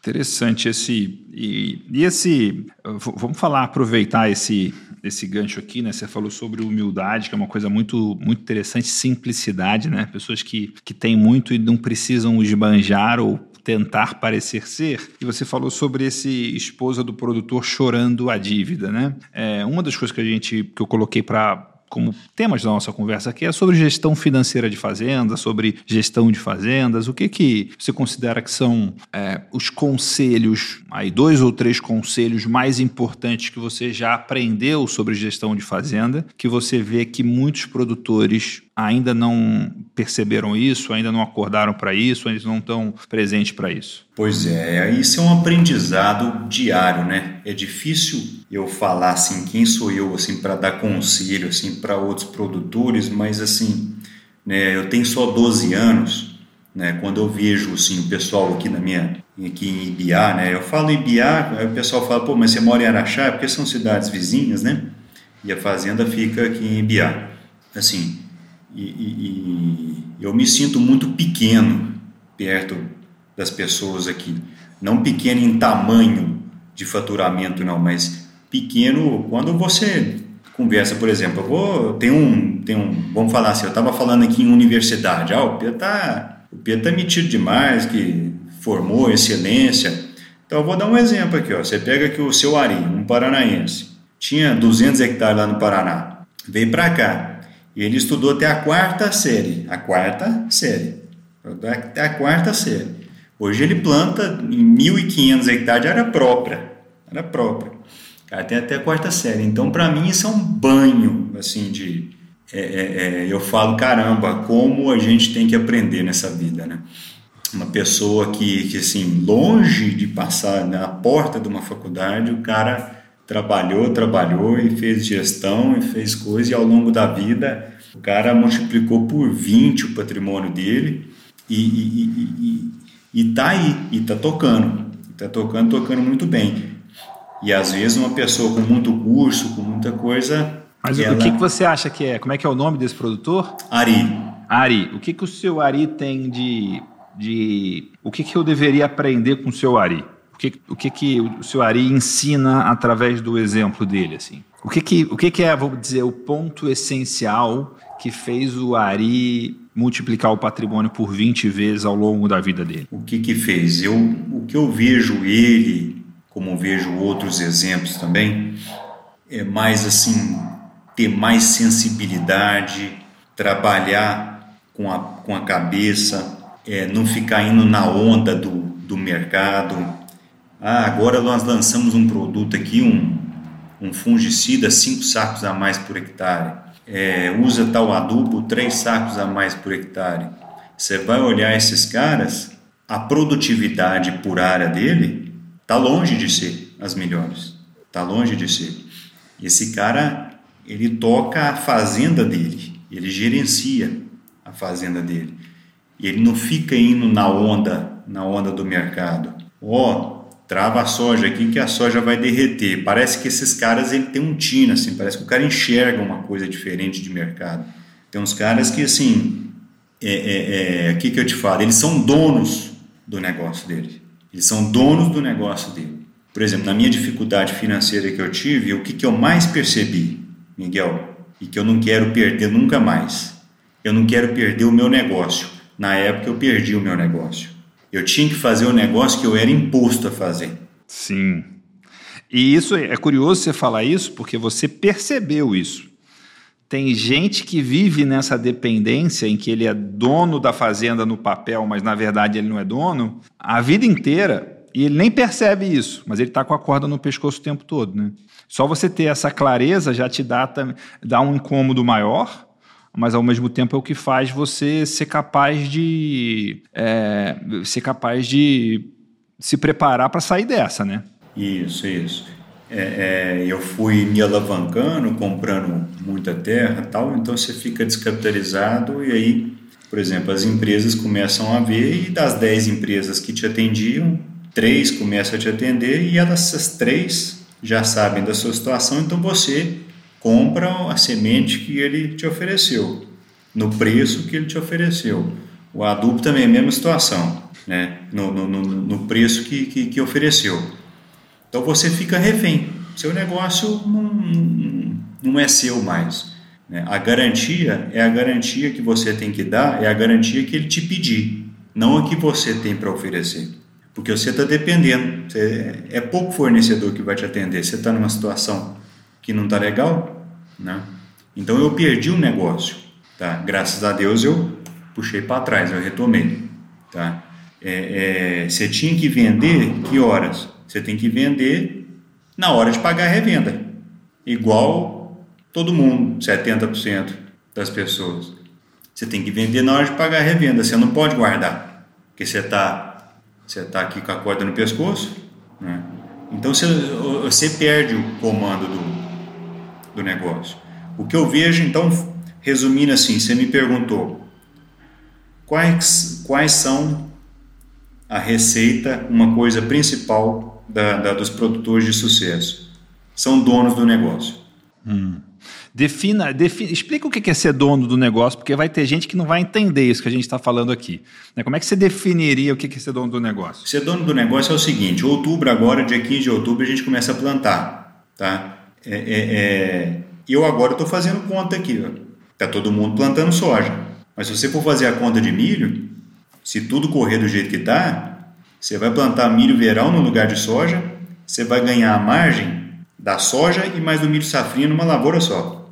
E por que que alguém, por que que alguém não não pode por que, que alguém não vai plantar? O que, que vai impedir alguém de plantar milho? Como você está pensando, avaliando e pensando? O que que, o, o que que impede ele de plantar milho nessa situação? Ah, sim, sim. É, o que impede ele de plantar milho é compromissos que o cara tem. Ah. É, compromissos. Compromissos. O cara às vezes fez um. comprou uma fazenda para pagar em saca de soja. É, é, é fez muito compromisso em soja com aquilo. Então o cara fica preso em plantar a soja, sabe? Ou então fez compromisso em milho, o cara fica preso em plantar milho, depende da região, né? Eu falo, a minha região aqui é soja no verão e milho na safrinha, né? Tem outras culturas aqui também, HF, abacate, café, mas o grosso seria soja no verão e milho na safrinha. Você sendo dono do seu negócio, você pode pensar ele a todo momento, tá? Você pode plantar um milho, ou você pode plantar uma soja, ou você pode é, é, plantar feijão. Tá? Agora, se você faz muito compromisso, está muito esgoelado, você não, você você tem que plantar determinada cultura, você tem que fazer determinado negócio, você é obrigado a fazer tal negócio. Você é a mão leve na negociação. Então, assim, é, é, a pior situação que eu vivi na minha vida foi ser a mão leve na negociação. Não que eu seja sempre a mão pesada, mas pelo menos uma mão mediana, né? Mão de igual para igual, tá? É, é, é, você pode, você ser dono do seu negócio é você, por exemplo, todo mundo tendo que vender 70, 80% da produção para poder pagar a conta dia 30 do 5, 30 do 4, que é quando vence a revenda, o banco, e você, ao contrário do, do, do grosso da maioria, poder estocar no seu silo, no seu bexigão, e nadar contra a corrente, né? Ser dono do negócio é, é poder nadar contra a corrente. Muito bom, cara. Que legal esse. Né? O que mais que você tem aí de, de maneiras de pensar, de se preparar, de se proteger e de tocar o seu, a sua fazenda de uma forma diferente, que para você hoje é uma, uma maneira comum, normal, corriqueira, mas que para muitos produtores ainda não tem essa visão? Ah, pois é, uma coisa que para mim é normal, corriqueira, eu acho que ah, eu acho que tá é, é, tá todo dia na, na, na fazenda, tá em contato com, com os funcionários, então eu tenho essa vantagem de eu não tenho um outro negócio, né? Meu negócio é a lavoura, tá?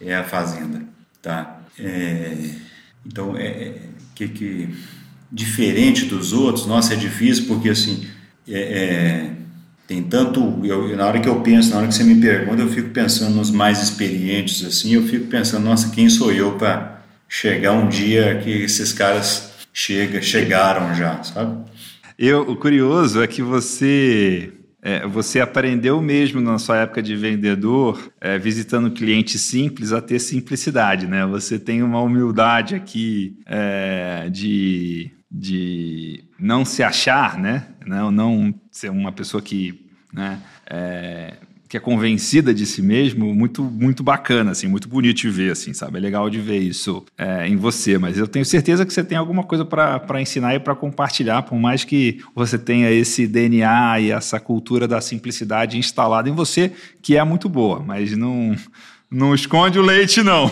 não eu pensei numa situação aqui, ó. Eu pensei numa situação aqui, assim uma vantagem que eu tenho, não só eu tenho, algumas pessoas têm, é, é a comunicação. Tá? Eu não sou assim, um comunicador hábil como você, que consegue fazer uma entrevista, uma coisa, uma palestra, uma coisa, essa presença de palco que você tem, mas eu, eu sou comunicativo, sabe?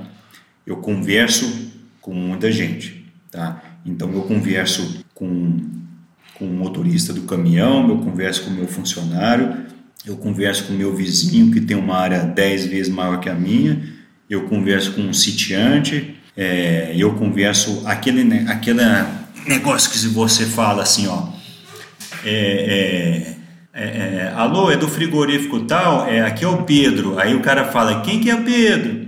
Não, é, é isso aí eu não tenho não. Tá, Todo mundo te tenho. conhece, né? Isso, isso é bom, isso. né? Isso, isso. Então assim, eu tenho uma, eu tenho uma uma boa habilidade de convivência, tá? Para você ter uma ideia, vamos dizer, ali, ali na época da Exalc, eu fui do centro acadêmico, né? Então, uhum. por... Você aprendeu isso na Exalc, aprendeu isso no centro acadêmico e aprendeu isso vendendo também, né? Porque se você é um vendedor e você não tem uma boa habilidade de convivência, que acho que é um termo muito bom esse que você colocou aqui, o vendedor que não tem habilidade de convivência passa fome, né? É, Miguel, e assim, por exemplo, para te dar um exemplo, aqui a gente, eu, eu juntamente com mais três, quatro pessoas, a gente montou uma associação, sabe? A gente montou essa associação em 2015, chama APG, Associação de Produtores de Grãos da região de Ibiá, tá? APG é o nome dela. Para que serve a APG? Para comercializar soja e milho, principalmente, comercializar, não é para comprar insumo não, comercializar. E olha só, eu que encabecei, eu fui o presidente lá nos dois primeiros anos, tá? Mas logicamente eu não montei sozinho, obviamente. É, é, a gente já conseguiu um gerente muito bom que está lá até hoje, que é o Luciano, e ele nos ajudou absurdamente, nos ajuda até hoje. E teve aí mais quatro, cinco produtores que me ajudaram a, a, a empurrar e a montar. E graças a Deus eu tenho um poder de conciliação muito bom e a gente conseguiu chamar 34 produtores, né? Vamos dizer, uns 4, 5 aí mais fundadores, né? E mais uns 20 e tantos. E quando eu falo produtor, eu, quando são irmãos, é um só apenas, tá? Os 34 são 34 grupos, vamos colocar, tá? Uau, hein? Esses 34 grupos é, hoje são representam mais ou menos umas uns 70, 75 pessoas mais ou menos, tá? É, é, o objetivo é esse, é você fazer um pool de vendas, né? Fazer um volume grande para vender soja, fazer um volume grande para vender milho, sorgo, é, é, é, soja, milho e sorgo, basicamente. E, e, trigo também, um pouquinho, porque aqui na região tem, não tem muito trigo, mas, mas tem pouco. É, é, e fazer o link, a gente tirar um pouco o atravessador, sabe, na venda. E a gente poder ter mais assim, todo dia a gente saber o preço, porque nós procuramos na granja e nas empresas o preço, não que os corretores, os atravessadores nos passaram. Eu vejo o atravessador, pelo menos aqui na minha região, não sei se fora como que é, é muito o lado do comprador do cereal. E ele não nos, nos, nos defende. O cliente, o cliente é o comprador, não o vendedor, né? Interessante. Isso é uma, é uma sabedoria muito grande, viu, Pedro? Só fazer um gancho nisso aqui. Em todas as relações comerciais que tem alguém no meio é, intermediando ou lidando ou gerenciando esse processo comercial, é, você fazer essa pergunta é muito importante essa pessoa ela está servindo quem? Ela está a serviço do comprador ou do vendedor? Porque muitas vezes aparenta uma super, superficialmente um, uma maneira de lidar, ser agradável, ser interessante, ser cuidadoso, mas ela está servindo o outro lado. E se você não tiver esse cuidado, você deixa dinheiro na mesa. Que legal que você trouxe esse tema aqui. É, é, então, então é isso, a gente montou a associação, então é isso que eu estou querendo te, te, simbolizar, assim, qual seria a minha grande vantagem nessa parte comunicativa, né? Hoje eu estou lá na, na, na, diretoria, a, a associação hoje está fazendo, já fez agora, já fizemos cinco anos, seis anos, seis anos já de, de APG, e graças a Deus é um baita de um sucesso aí, a gente tem comercializado bastante, tem conseguido fazer o preço da região subir um pouco, sabe? Ou pelo menos amarrar. E a questão de organização. Você vendeu para a granja tal, tirar nota fiscal tal, para a granja tal, receber, porque principalmente milho, Miguel, não sei é, nas outras regiões, mas milho aqui ainda já melhorou bastante, mas ainda tem muita informalidade. Às vezes, assim, não é nem questão de não tirar nota, não. Que não tirar nota é questão ilegal, né? A informalidade Sim. que eu te falo é que você tira a nota e às vezes, assim, você tira a nota para a granja A, o milho vai para a granja B e você recebe da granja C, sabe? Então, tem, tinha muito... Isso atrapalha muito a parte gerencial. Então, a gente, com, com essa associação, a gente conseguiu dar uma organizada melhor. Vendeu para A, a granja A que recebe, a nota fiscal é para a granja A e o pagamento é da granja A para o Pedro.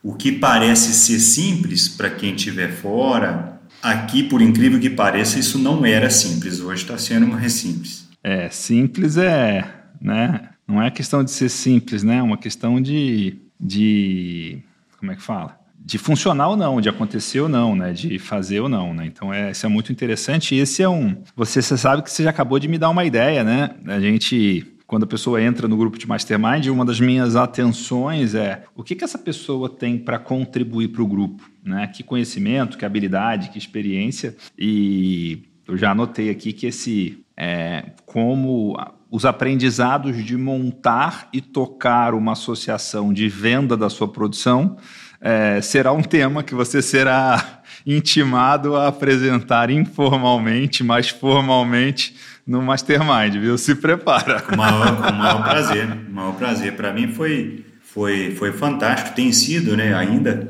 Né, eu, e, e assim, eu poderia, uma, uma habilidade que eu tenho, assim, eu acho que tem, as pessoas, elas sempre têm algo a agregar, sempre tem muita coisa. E eu poderia, nesses seis anos, estar como presidente até hoje, né?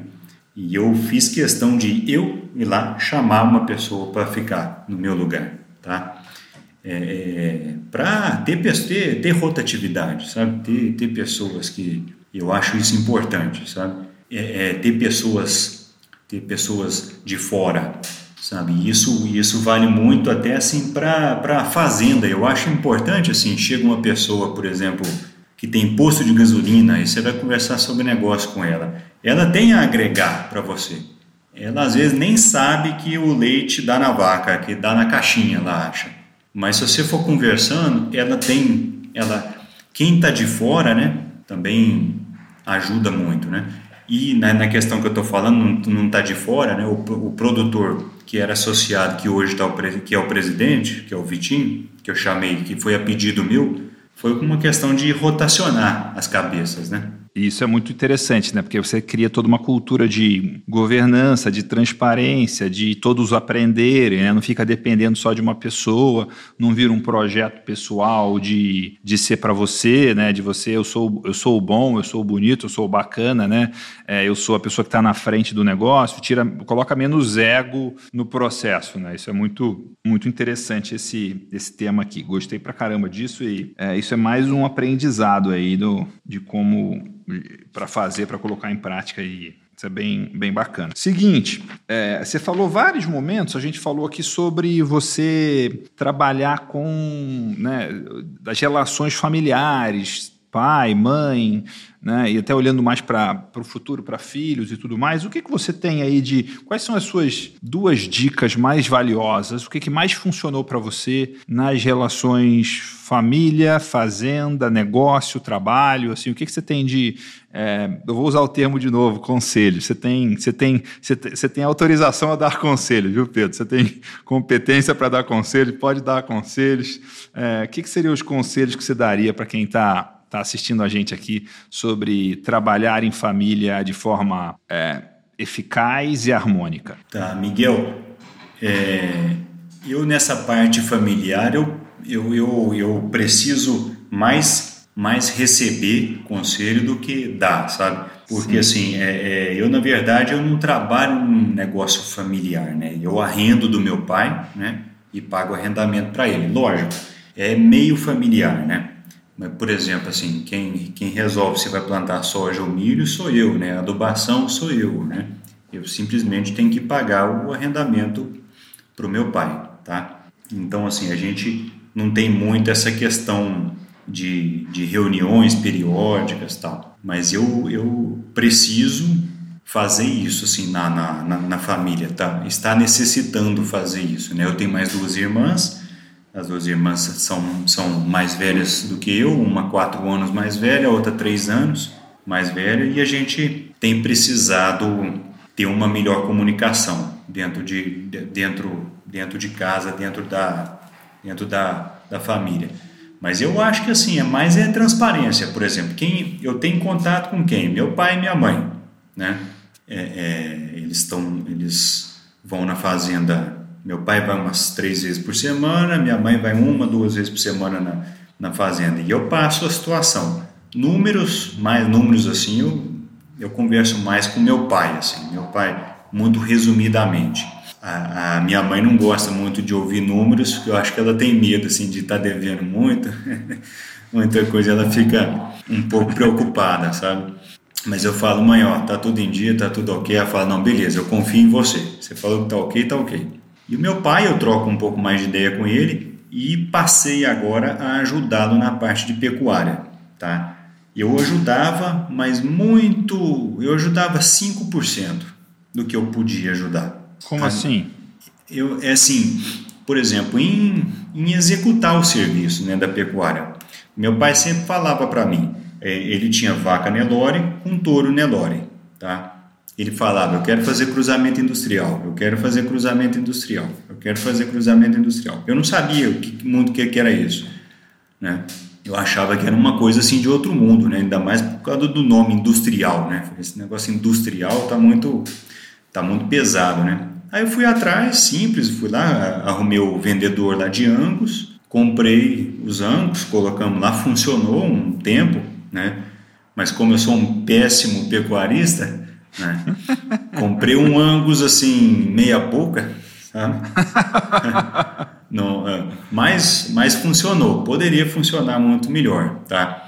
Hoje a gente está fazendo via IATF, né?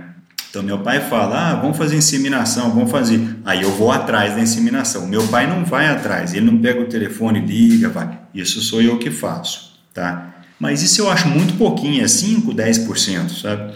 Hoje não, hoje eu estou pegando firme. Então o que ele me pedir para fazer, eu já estou fazendo, que agora o nosso próximo objetivo no gado é, é, então assim a implementação da vaca Nelore com IATF a gente já faz tem três anos tá? E o, o objetivo agora é tirar a vacada da aguada. A vacada não vai mais beber água na aguada, nós vamos cercar todas as APPs, as aguadas, né? E vamos jogar essa, essa água nos bebedouros, tá? Eu já estou indo atrás assim para ver tamanho de bebedouro, quantos centímetros por, por animal, tal. E a gente vê assim uma diferença gritante, né? É, é, e coisa simples. Você vai olhar assim por exemplo, pela quantidade de vacas que tem lá, se você pegar a quantidade de coxo, comprar mais um ou mais dois coxos para colocar sal, muda completamente a história do, do, do, do, negócio.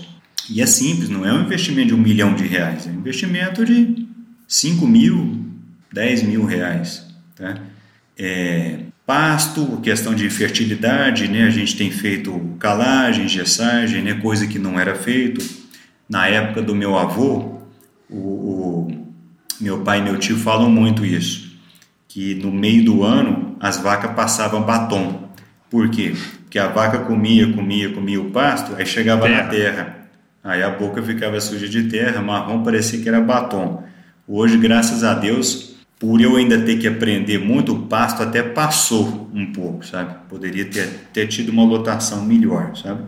Mas graças a Deus, assim, não, não, não, tem faltado, não. Nos últimos três, quatro anos não tem faltado alimento, não. Tem até sobrado um pouco.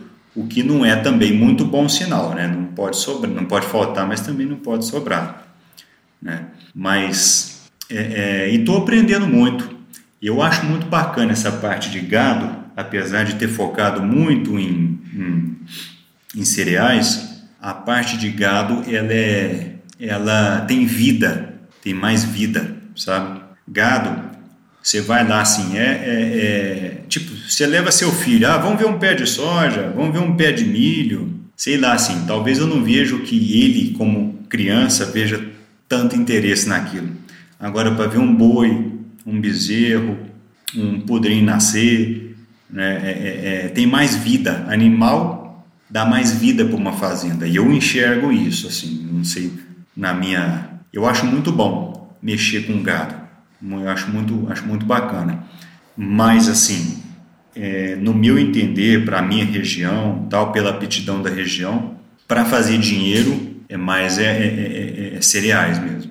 Agora, pecuária também dá para movimentar dinheiro, mas aí tem precisa intensificar. Eu não tenho tanto conhecimento, mas quero aprender nisso aí.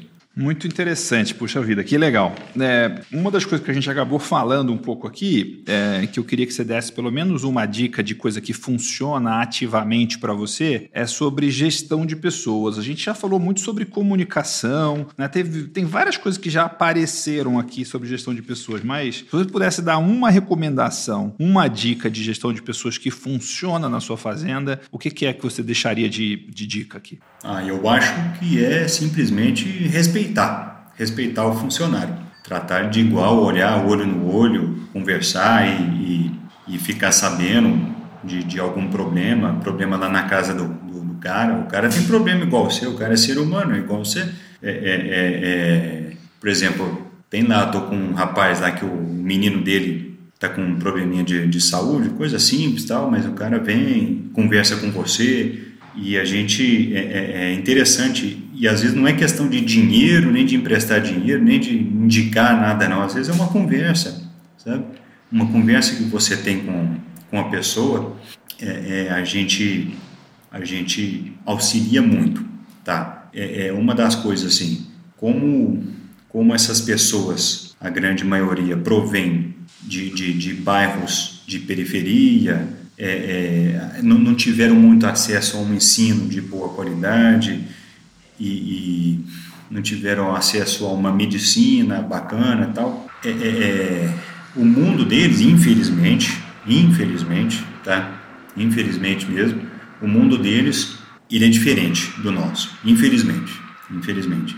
E às vezes uma simples dica, uma coisa que para você assim é um trivial, para ele pode pode agregar bastante, sabe? E, e, e coisa simples. É, é, sei lá, eu, eu vejo eu vejo assim respeito, conversar tete a tete. É uma das coisas que eu vejo é isso, é você conversar assim com, com, com respeito, conversar olho no olho, saber que é um ser humano igual você, que tem defeito, que tem qualidade, é, tratá-lo com simplicidade. Uma coisa que eu uso muito, que eu acho que serve muito, é o uniforme. O meu uniforme é o mesmo, aqui vou até baixar a câmera aqui, ó.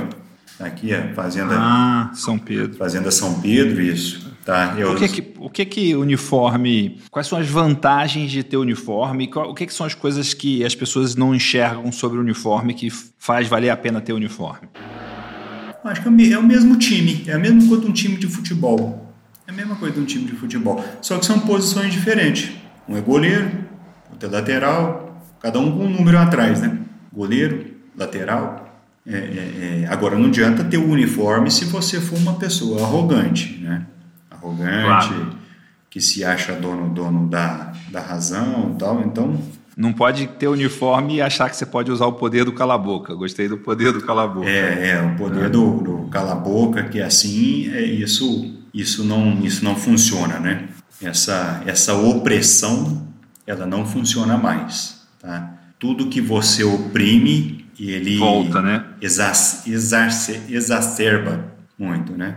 Haja visto os preconceitos aí, né? Puxa vida, é, Pedro, que legal, cara. Quanta coisa boa que a gente falou aqui. A gente, num resumo sobre gestão de pessoas, a gente falou várias coisas, né? Olha, respeitar, é, enxergar o outro como ser humano, saber e entender de onde a pessoa vem e com isso, de onde ela vem, ela enxerga o mundo de uma determinada forma. Você tem que saber lidar com isso. Gostei muito desse uniforme para fazer a sua equipe virar um time em que todos estão jogando com o mesmo objetivo e cada um na sua posição. E gostei muito desse opressão não funciona mais, né? Que, que bacana isso. Né? O Pedro, a gente está indo para um final da nossa conversa aqui. E tem três coisas que eu quero te perguntar. Primeiro é, o que é um, um conceito que você aprendeu no agrotalento, que você usa para você, para sua fazenda, para o seu negócio, e que você poderia ensinar aqui? Né? O que, que, é um conceito que você poderia ensinar aqui para quem está ouvindo a gente? Porque um, um, dos objetivos desse podcast é que as pessoas aprendam coisas úteis e importantes nessas nossas conversas aqui. Mas um, um conceito que você aprendeu no Agrotalento que você gostaria de ensinar, que foi valioso para você. Tá, tem, tem um conceito, uma, uma frase que você fala, é, é, ou pelo menos você utilizou muito no início, quando eu entrei, né, deve, é uma coisa que você periodicamente tem falado que, que, que paga o curso do agrotalento, paga o mastermind e paga às vezes até o adubo de uma safra. Até o que é? Carregar a arruela. Para mim, a, a, frase carregador de arruela, ela, para mim, ela, ela, eu convivo com ela todo dia. Carregador de arruelas. Eu convivo com ela todo dia, tá? Você falou uma coisa assim, ó. Você sai da sua fazenda para comprar um remedinho pro para fazer um lero-lero lá na cidade, porque você está com medo, às vezes, de enfrentar um funcionário, de inventar um problema, de Tipo assim, é, é, para, presta atenção no grosso do negócio, fica, enfrenta o problema, Que eu vejo muito isso, esse carregador de arruela, sair para comprar uma arruela, sair para comprar um parafuso, às vezes é um escape que você tem para sair da fazenda. Porque na fazenda toda hora tem uma questão, não é um problema, uma questão. Olha lá, tá? E, e, e quanto mais você tiver lá, ou você que não pode estar lá, mas tiver uma pessoa é, é, resolvedora de problema lá internamente, melhor.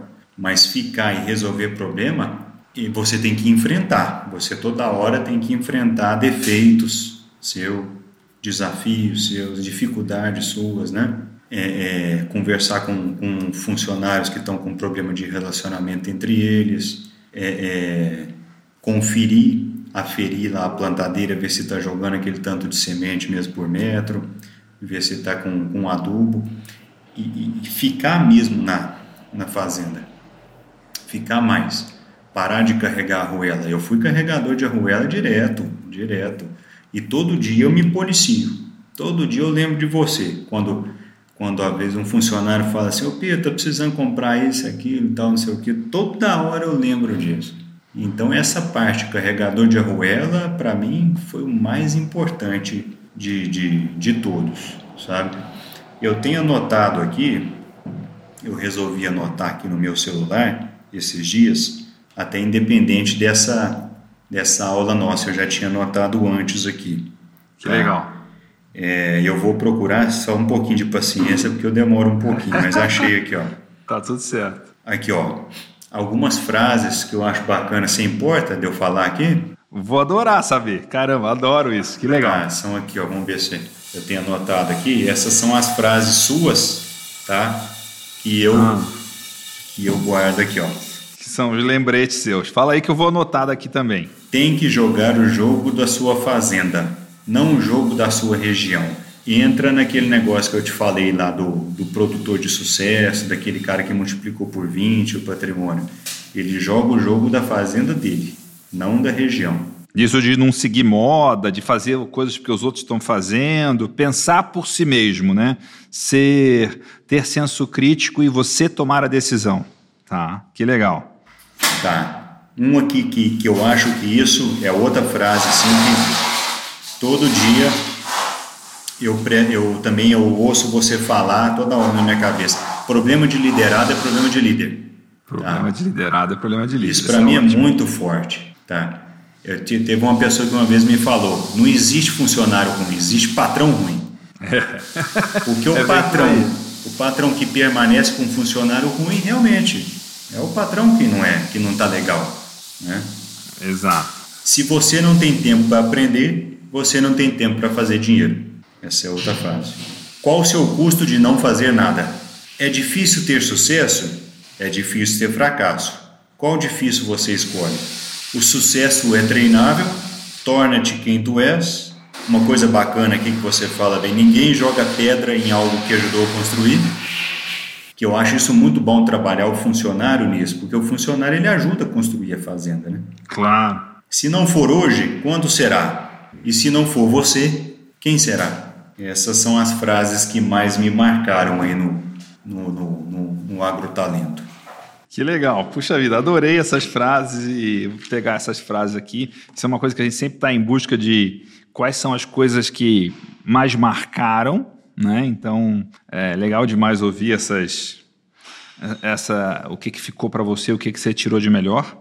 Né? E para a gente ir, para encerrando aqui, o que, que você deixa de um desafio para quem está assistindo a gente aqui, ouvindo a gente, é, uma tarefa, uma coisa para a pessoa fazer, uma ação que seja minimamente fora da zona de conforto e que ela possa começar a colocar em prática até sexta-feira da semana que vem?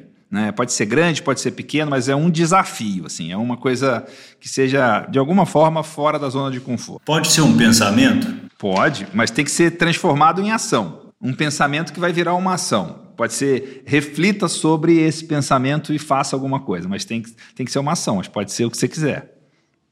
É um pensamento que eu tenho, uma dúvida que eu tenho, uma coisa que, assim, não existe um, uma resposta não, sabe? Mas eu queria incitar, assim, eu queria até, se você quisesse pensar sobre isso e me falar a sua, a sua ideia. Eu vou pensar também, é, com certeza. É, é. A gente fala muito em desenvolver, né, Miguel? desenvolver e tal. Beleza, vamos aprender, vamos desenvolver. A gente fala muito em dinheiro, né? Em dinheiro. Então minha pergunta é assim para as pessoas que, que ouvirem, para pensar e, sei lá, colocar em ação. Não digo não é uma ação que às vezes você vai pegar um objeto e mudar de lugar, mas uma ação para a vida. A pergunta é: o que é desenvolvimento? Só isso. Só é, só isso. O que é desenvolvimento para você? Qual é a sua definição?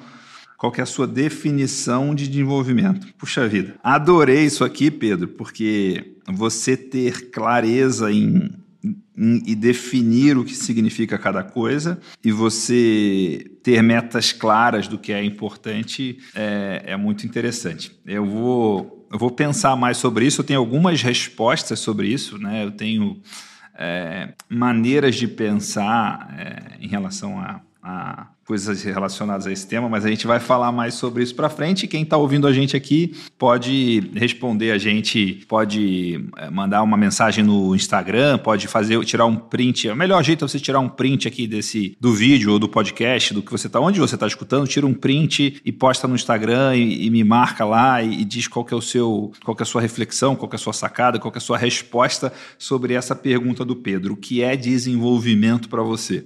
Né? Isso é uma coisa muito é, interessante, Pedro. Se você usa Instagram e quer falar seu Instagram, as pessoas te marcam lá também, vai ser legal. Fala aí. Se você usa e se quer que, é, que eles te marquem lá para você saber o que, que eles tiraram da nossa conversa aqui. Não, não, o Instagram meu é, é a, arroba, né? Pedro Pesuti, é Pedro underline Pesuti, né?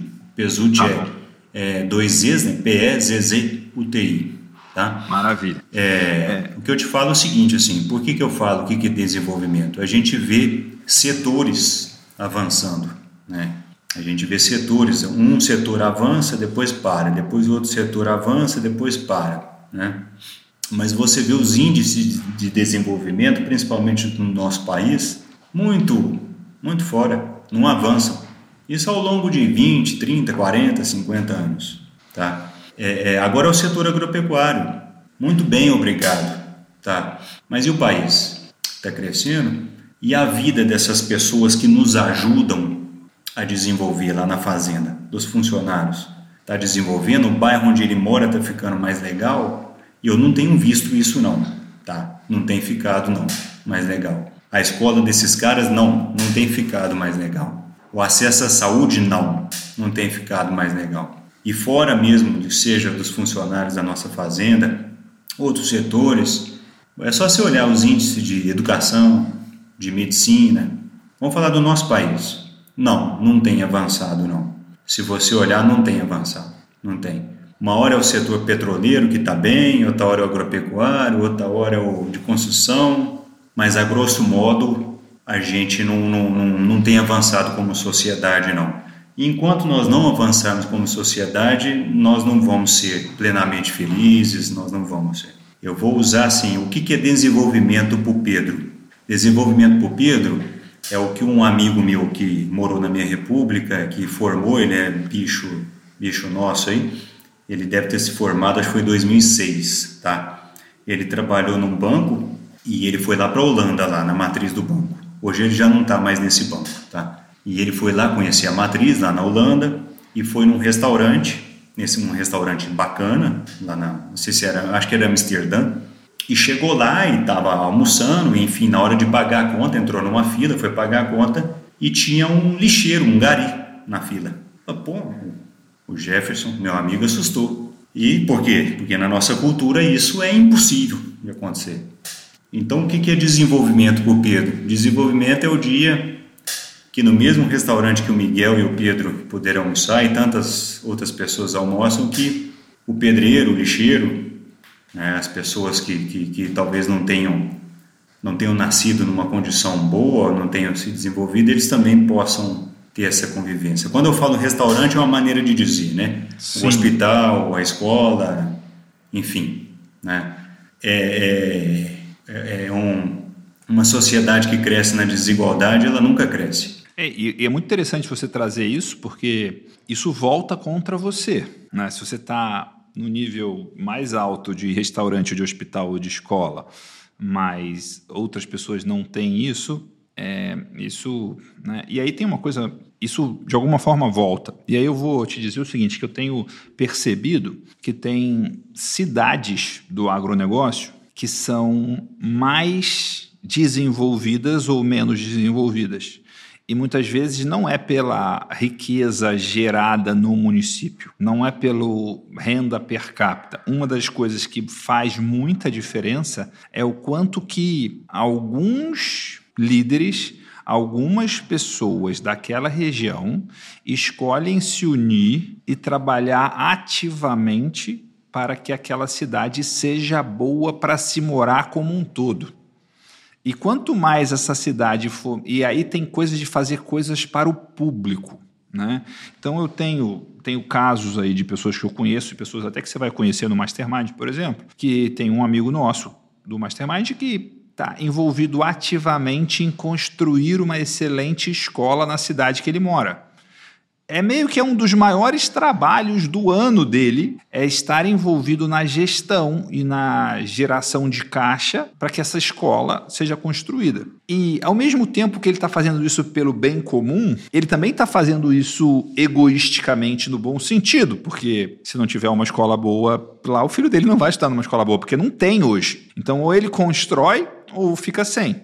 Né? E, e nessas, por conta do meu trabalho e ter essa oportunidade de conhecer tantos lugares diferentes e tantas pessoas bons, boas e tantos bons exemplos, eu já fui em cidades que eram pequenas em que você tinha uma qualidade de vida na cidade incrível. Eu já fui em outras cidades que a cidade tem a mesma o mesmo PIB do que aquela outra cidade, mas a qualidade de vida é muito pior a cidade é mais feia, a cidade é mais suja, né? a cidade é menos desenvolvida. E é aquela sensação, né? Eu lembro de visitar um amigo meu, que é uma pessoa que é muito bem de vida, que tem um super patrimônio, tem uma super renda anual e tudo mais. Mas eu fui visitar ele, eu cheguei na cidade que ele mora, eu tipo olhei para a cidade e falei: "Puxa vida, eu não quero morar aqui de jeito nenhum". Né? Por mais que esse, esse meu amigo seja muito bem de vida, não, é, assim, não faz parte dos meus planos morar numa cidade com esse padrão. Né, E por mais que você compre o terreno no melhor condomínio, que você construa a melhor casa, que você tenha o melhor carro, daqui a pouco que você tenha avião, você continua morando naquela cidade. E nada vai substituir isso. Né? Então, acho, que é uma ótima reflexão aqui para a gente pensar o que, que é desenvolvimento, o que, que a gente está escolhendo, o que que, né, como você está se, se envolvendo nessas coisas. Para a gente fechar aqui, Pedro, qual que é a, a, mensagem final que você deixa aí? Qual que é o recado final que você deixa para quem está ouvindo?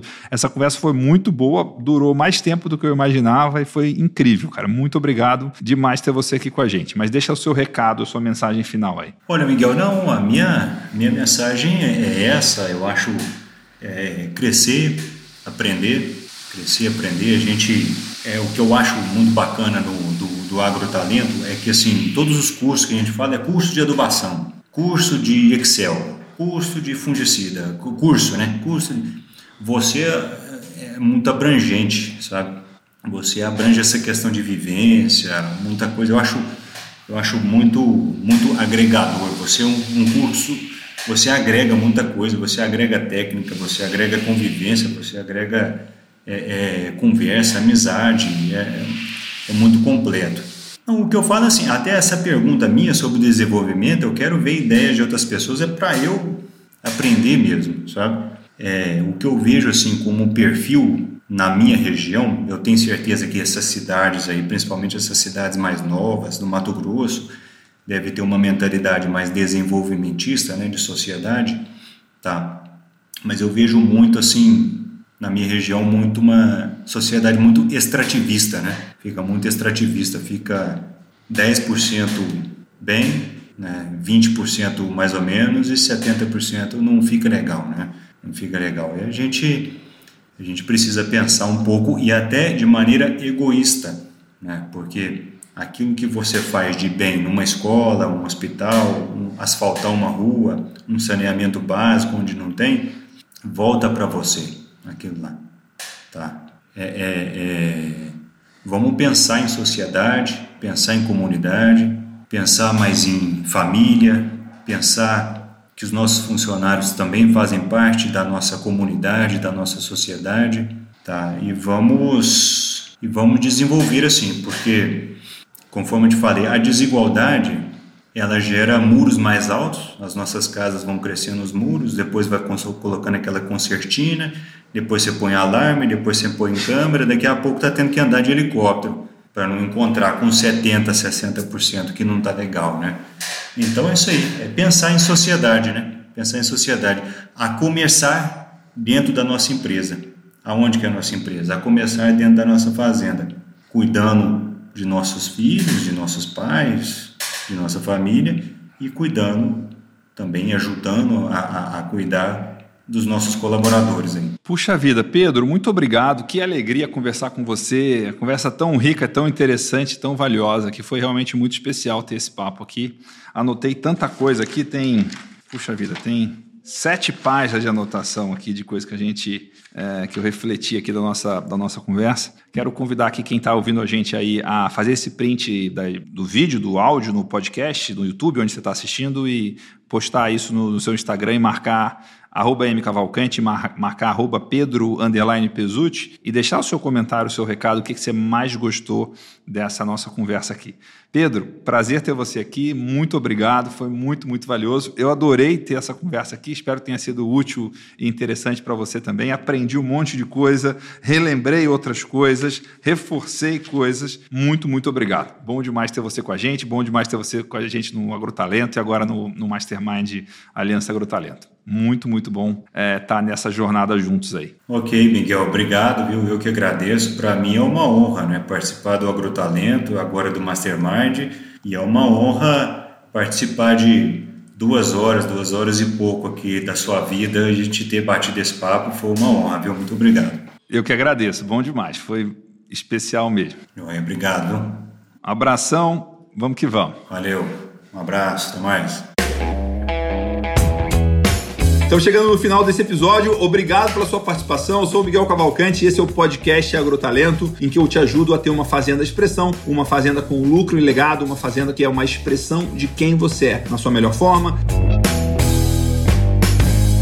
Eu quero deixar um convite para você aqui. Você deve estar tá aí viajando da cidade para a fazenda, uma, da fazenda da sede para um, um, retiro, ou voltando do retiro para a sede, escutando nosso podcast aqui. Eu quero que você siga a gente no Spotify, assine a gente no iTunes, deixa sua resenha lá no iTunes, marca cinco estrelas no iTunes lá para gente saber que você gostou e também isso aí faz com que o, o iTunes e o Spotify divulgue a gente. E quero te convidar também a seguir, é, me seguir no Instagram, porque todos os dias a gente publica muito mais conteúdo no Instagram Instagram. Me segue lá no Instagram, mcavalcanti, com i no final, para você receber conteúdos em vídeo, em texto, em fotos, em carrossel, conteúdos sobre gestão estratégica de fazendas, sobre como você tem uma fazenda de expressão que tem lucro e legado, uma fazenda que é a expressão de quem você é na sua melhor forma. E por último, quero te convidar aqui, faz um print aí do seu celular aí que você está escutando esse podcast e me marca no Instagram, faz um post, um story já no Instagram me marcando, que eu vou adorar saber qual episódio você está assistindo, qual foi sua maior sacada e eu adoro saber que as pessoas estão, onde elas estão assistindo, como estão assistindo, o que estão achando. Então, vai lá, faz um print e me marca no Stories no Instagram para eu saber que você está acompanhando, participando, interagindo. Vai ser uma maravilha.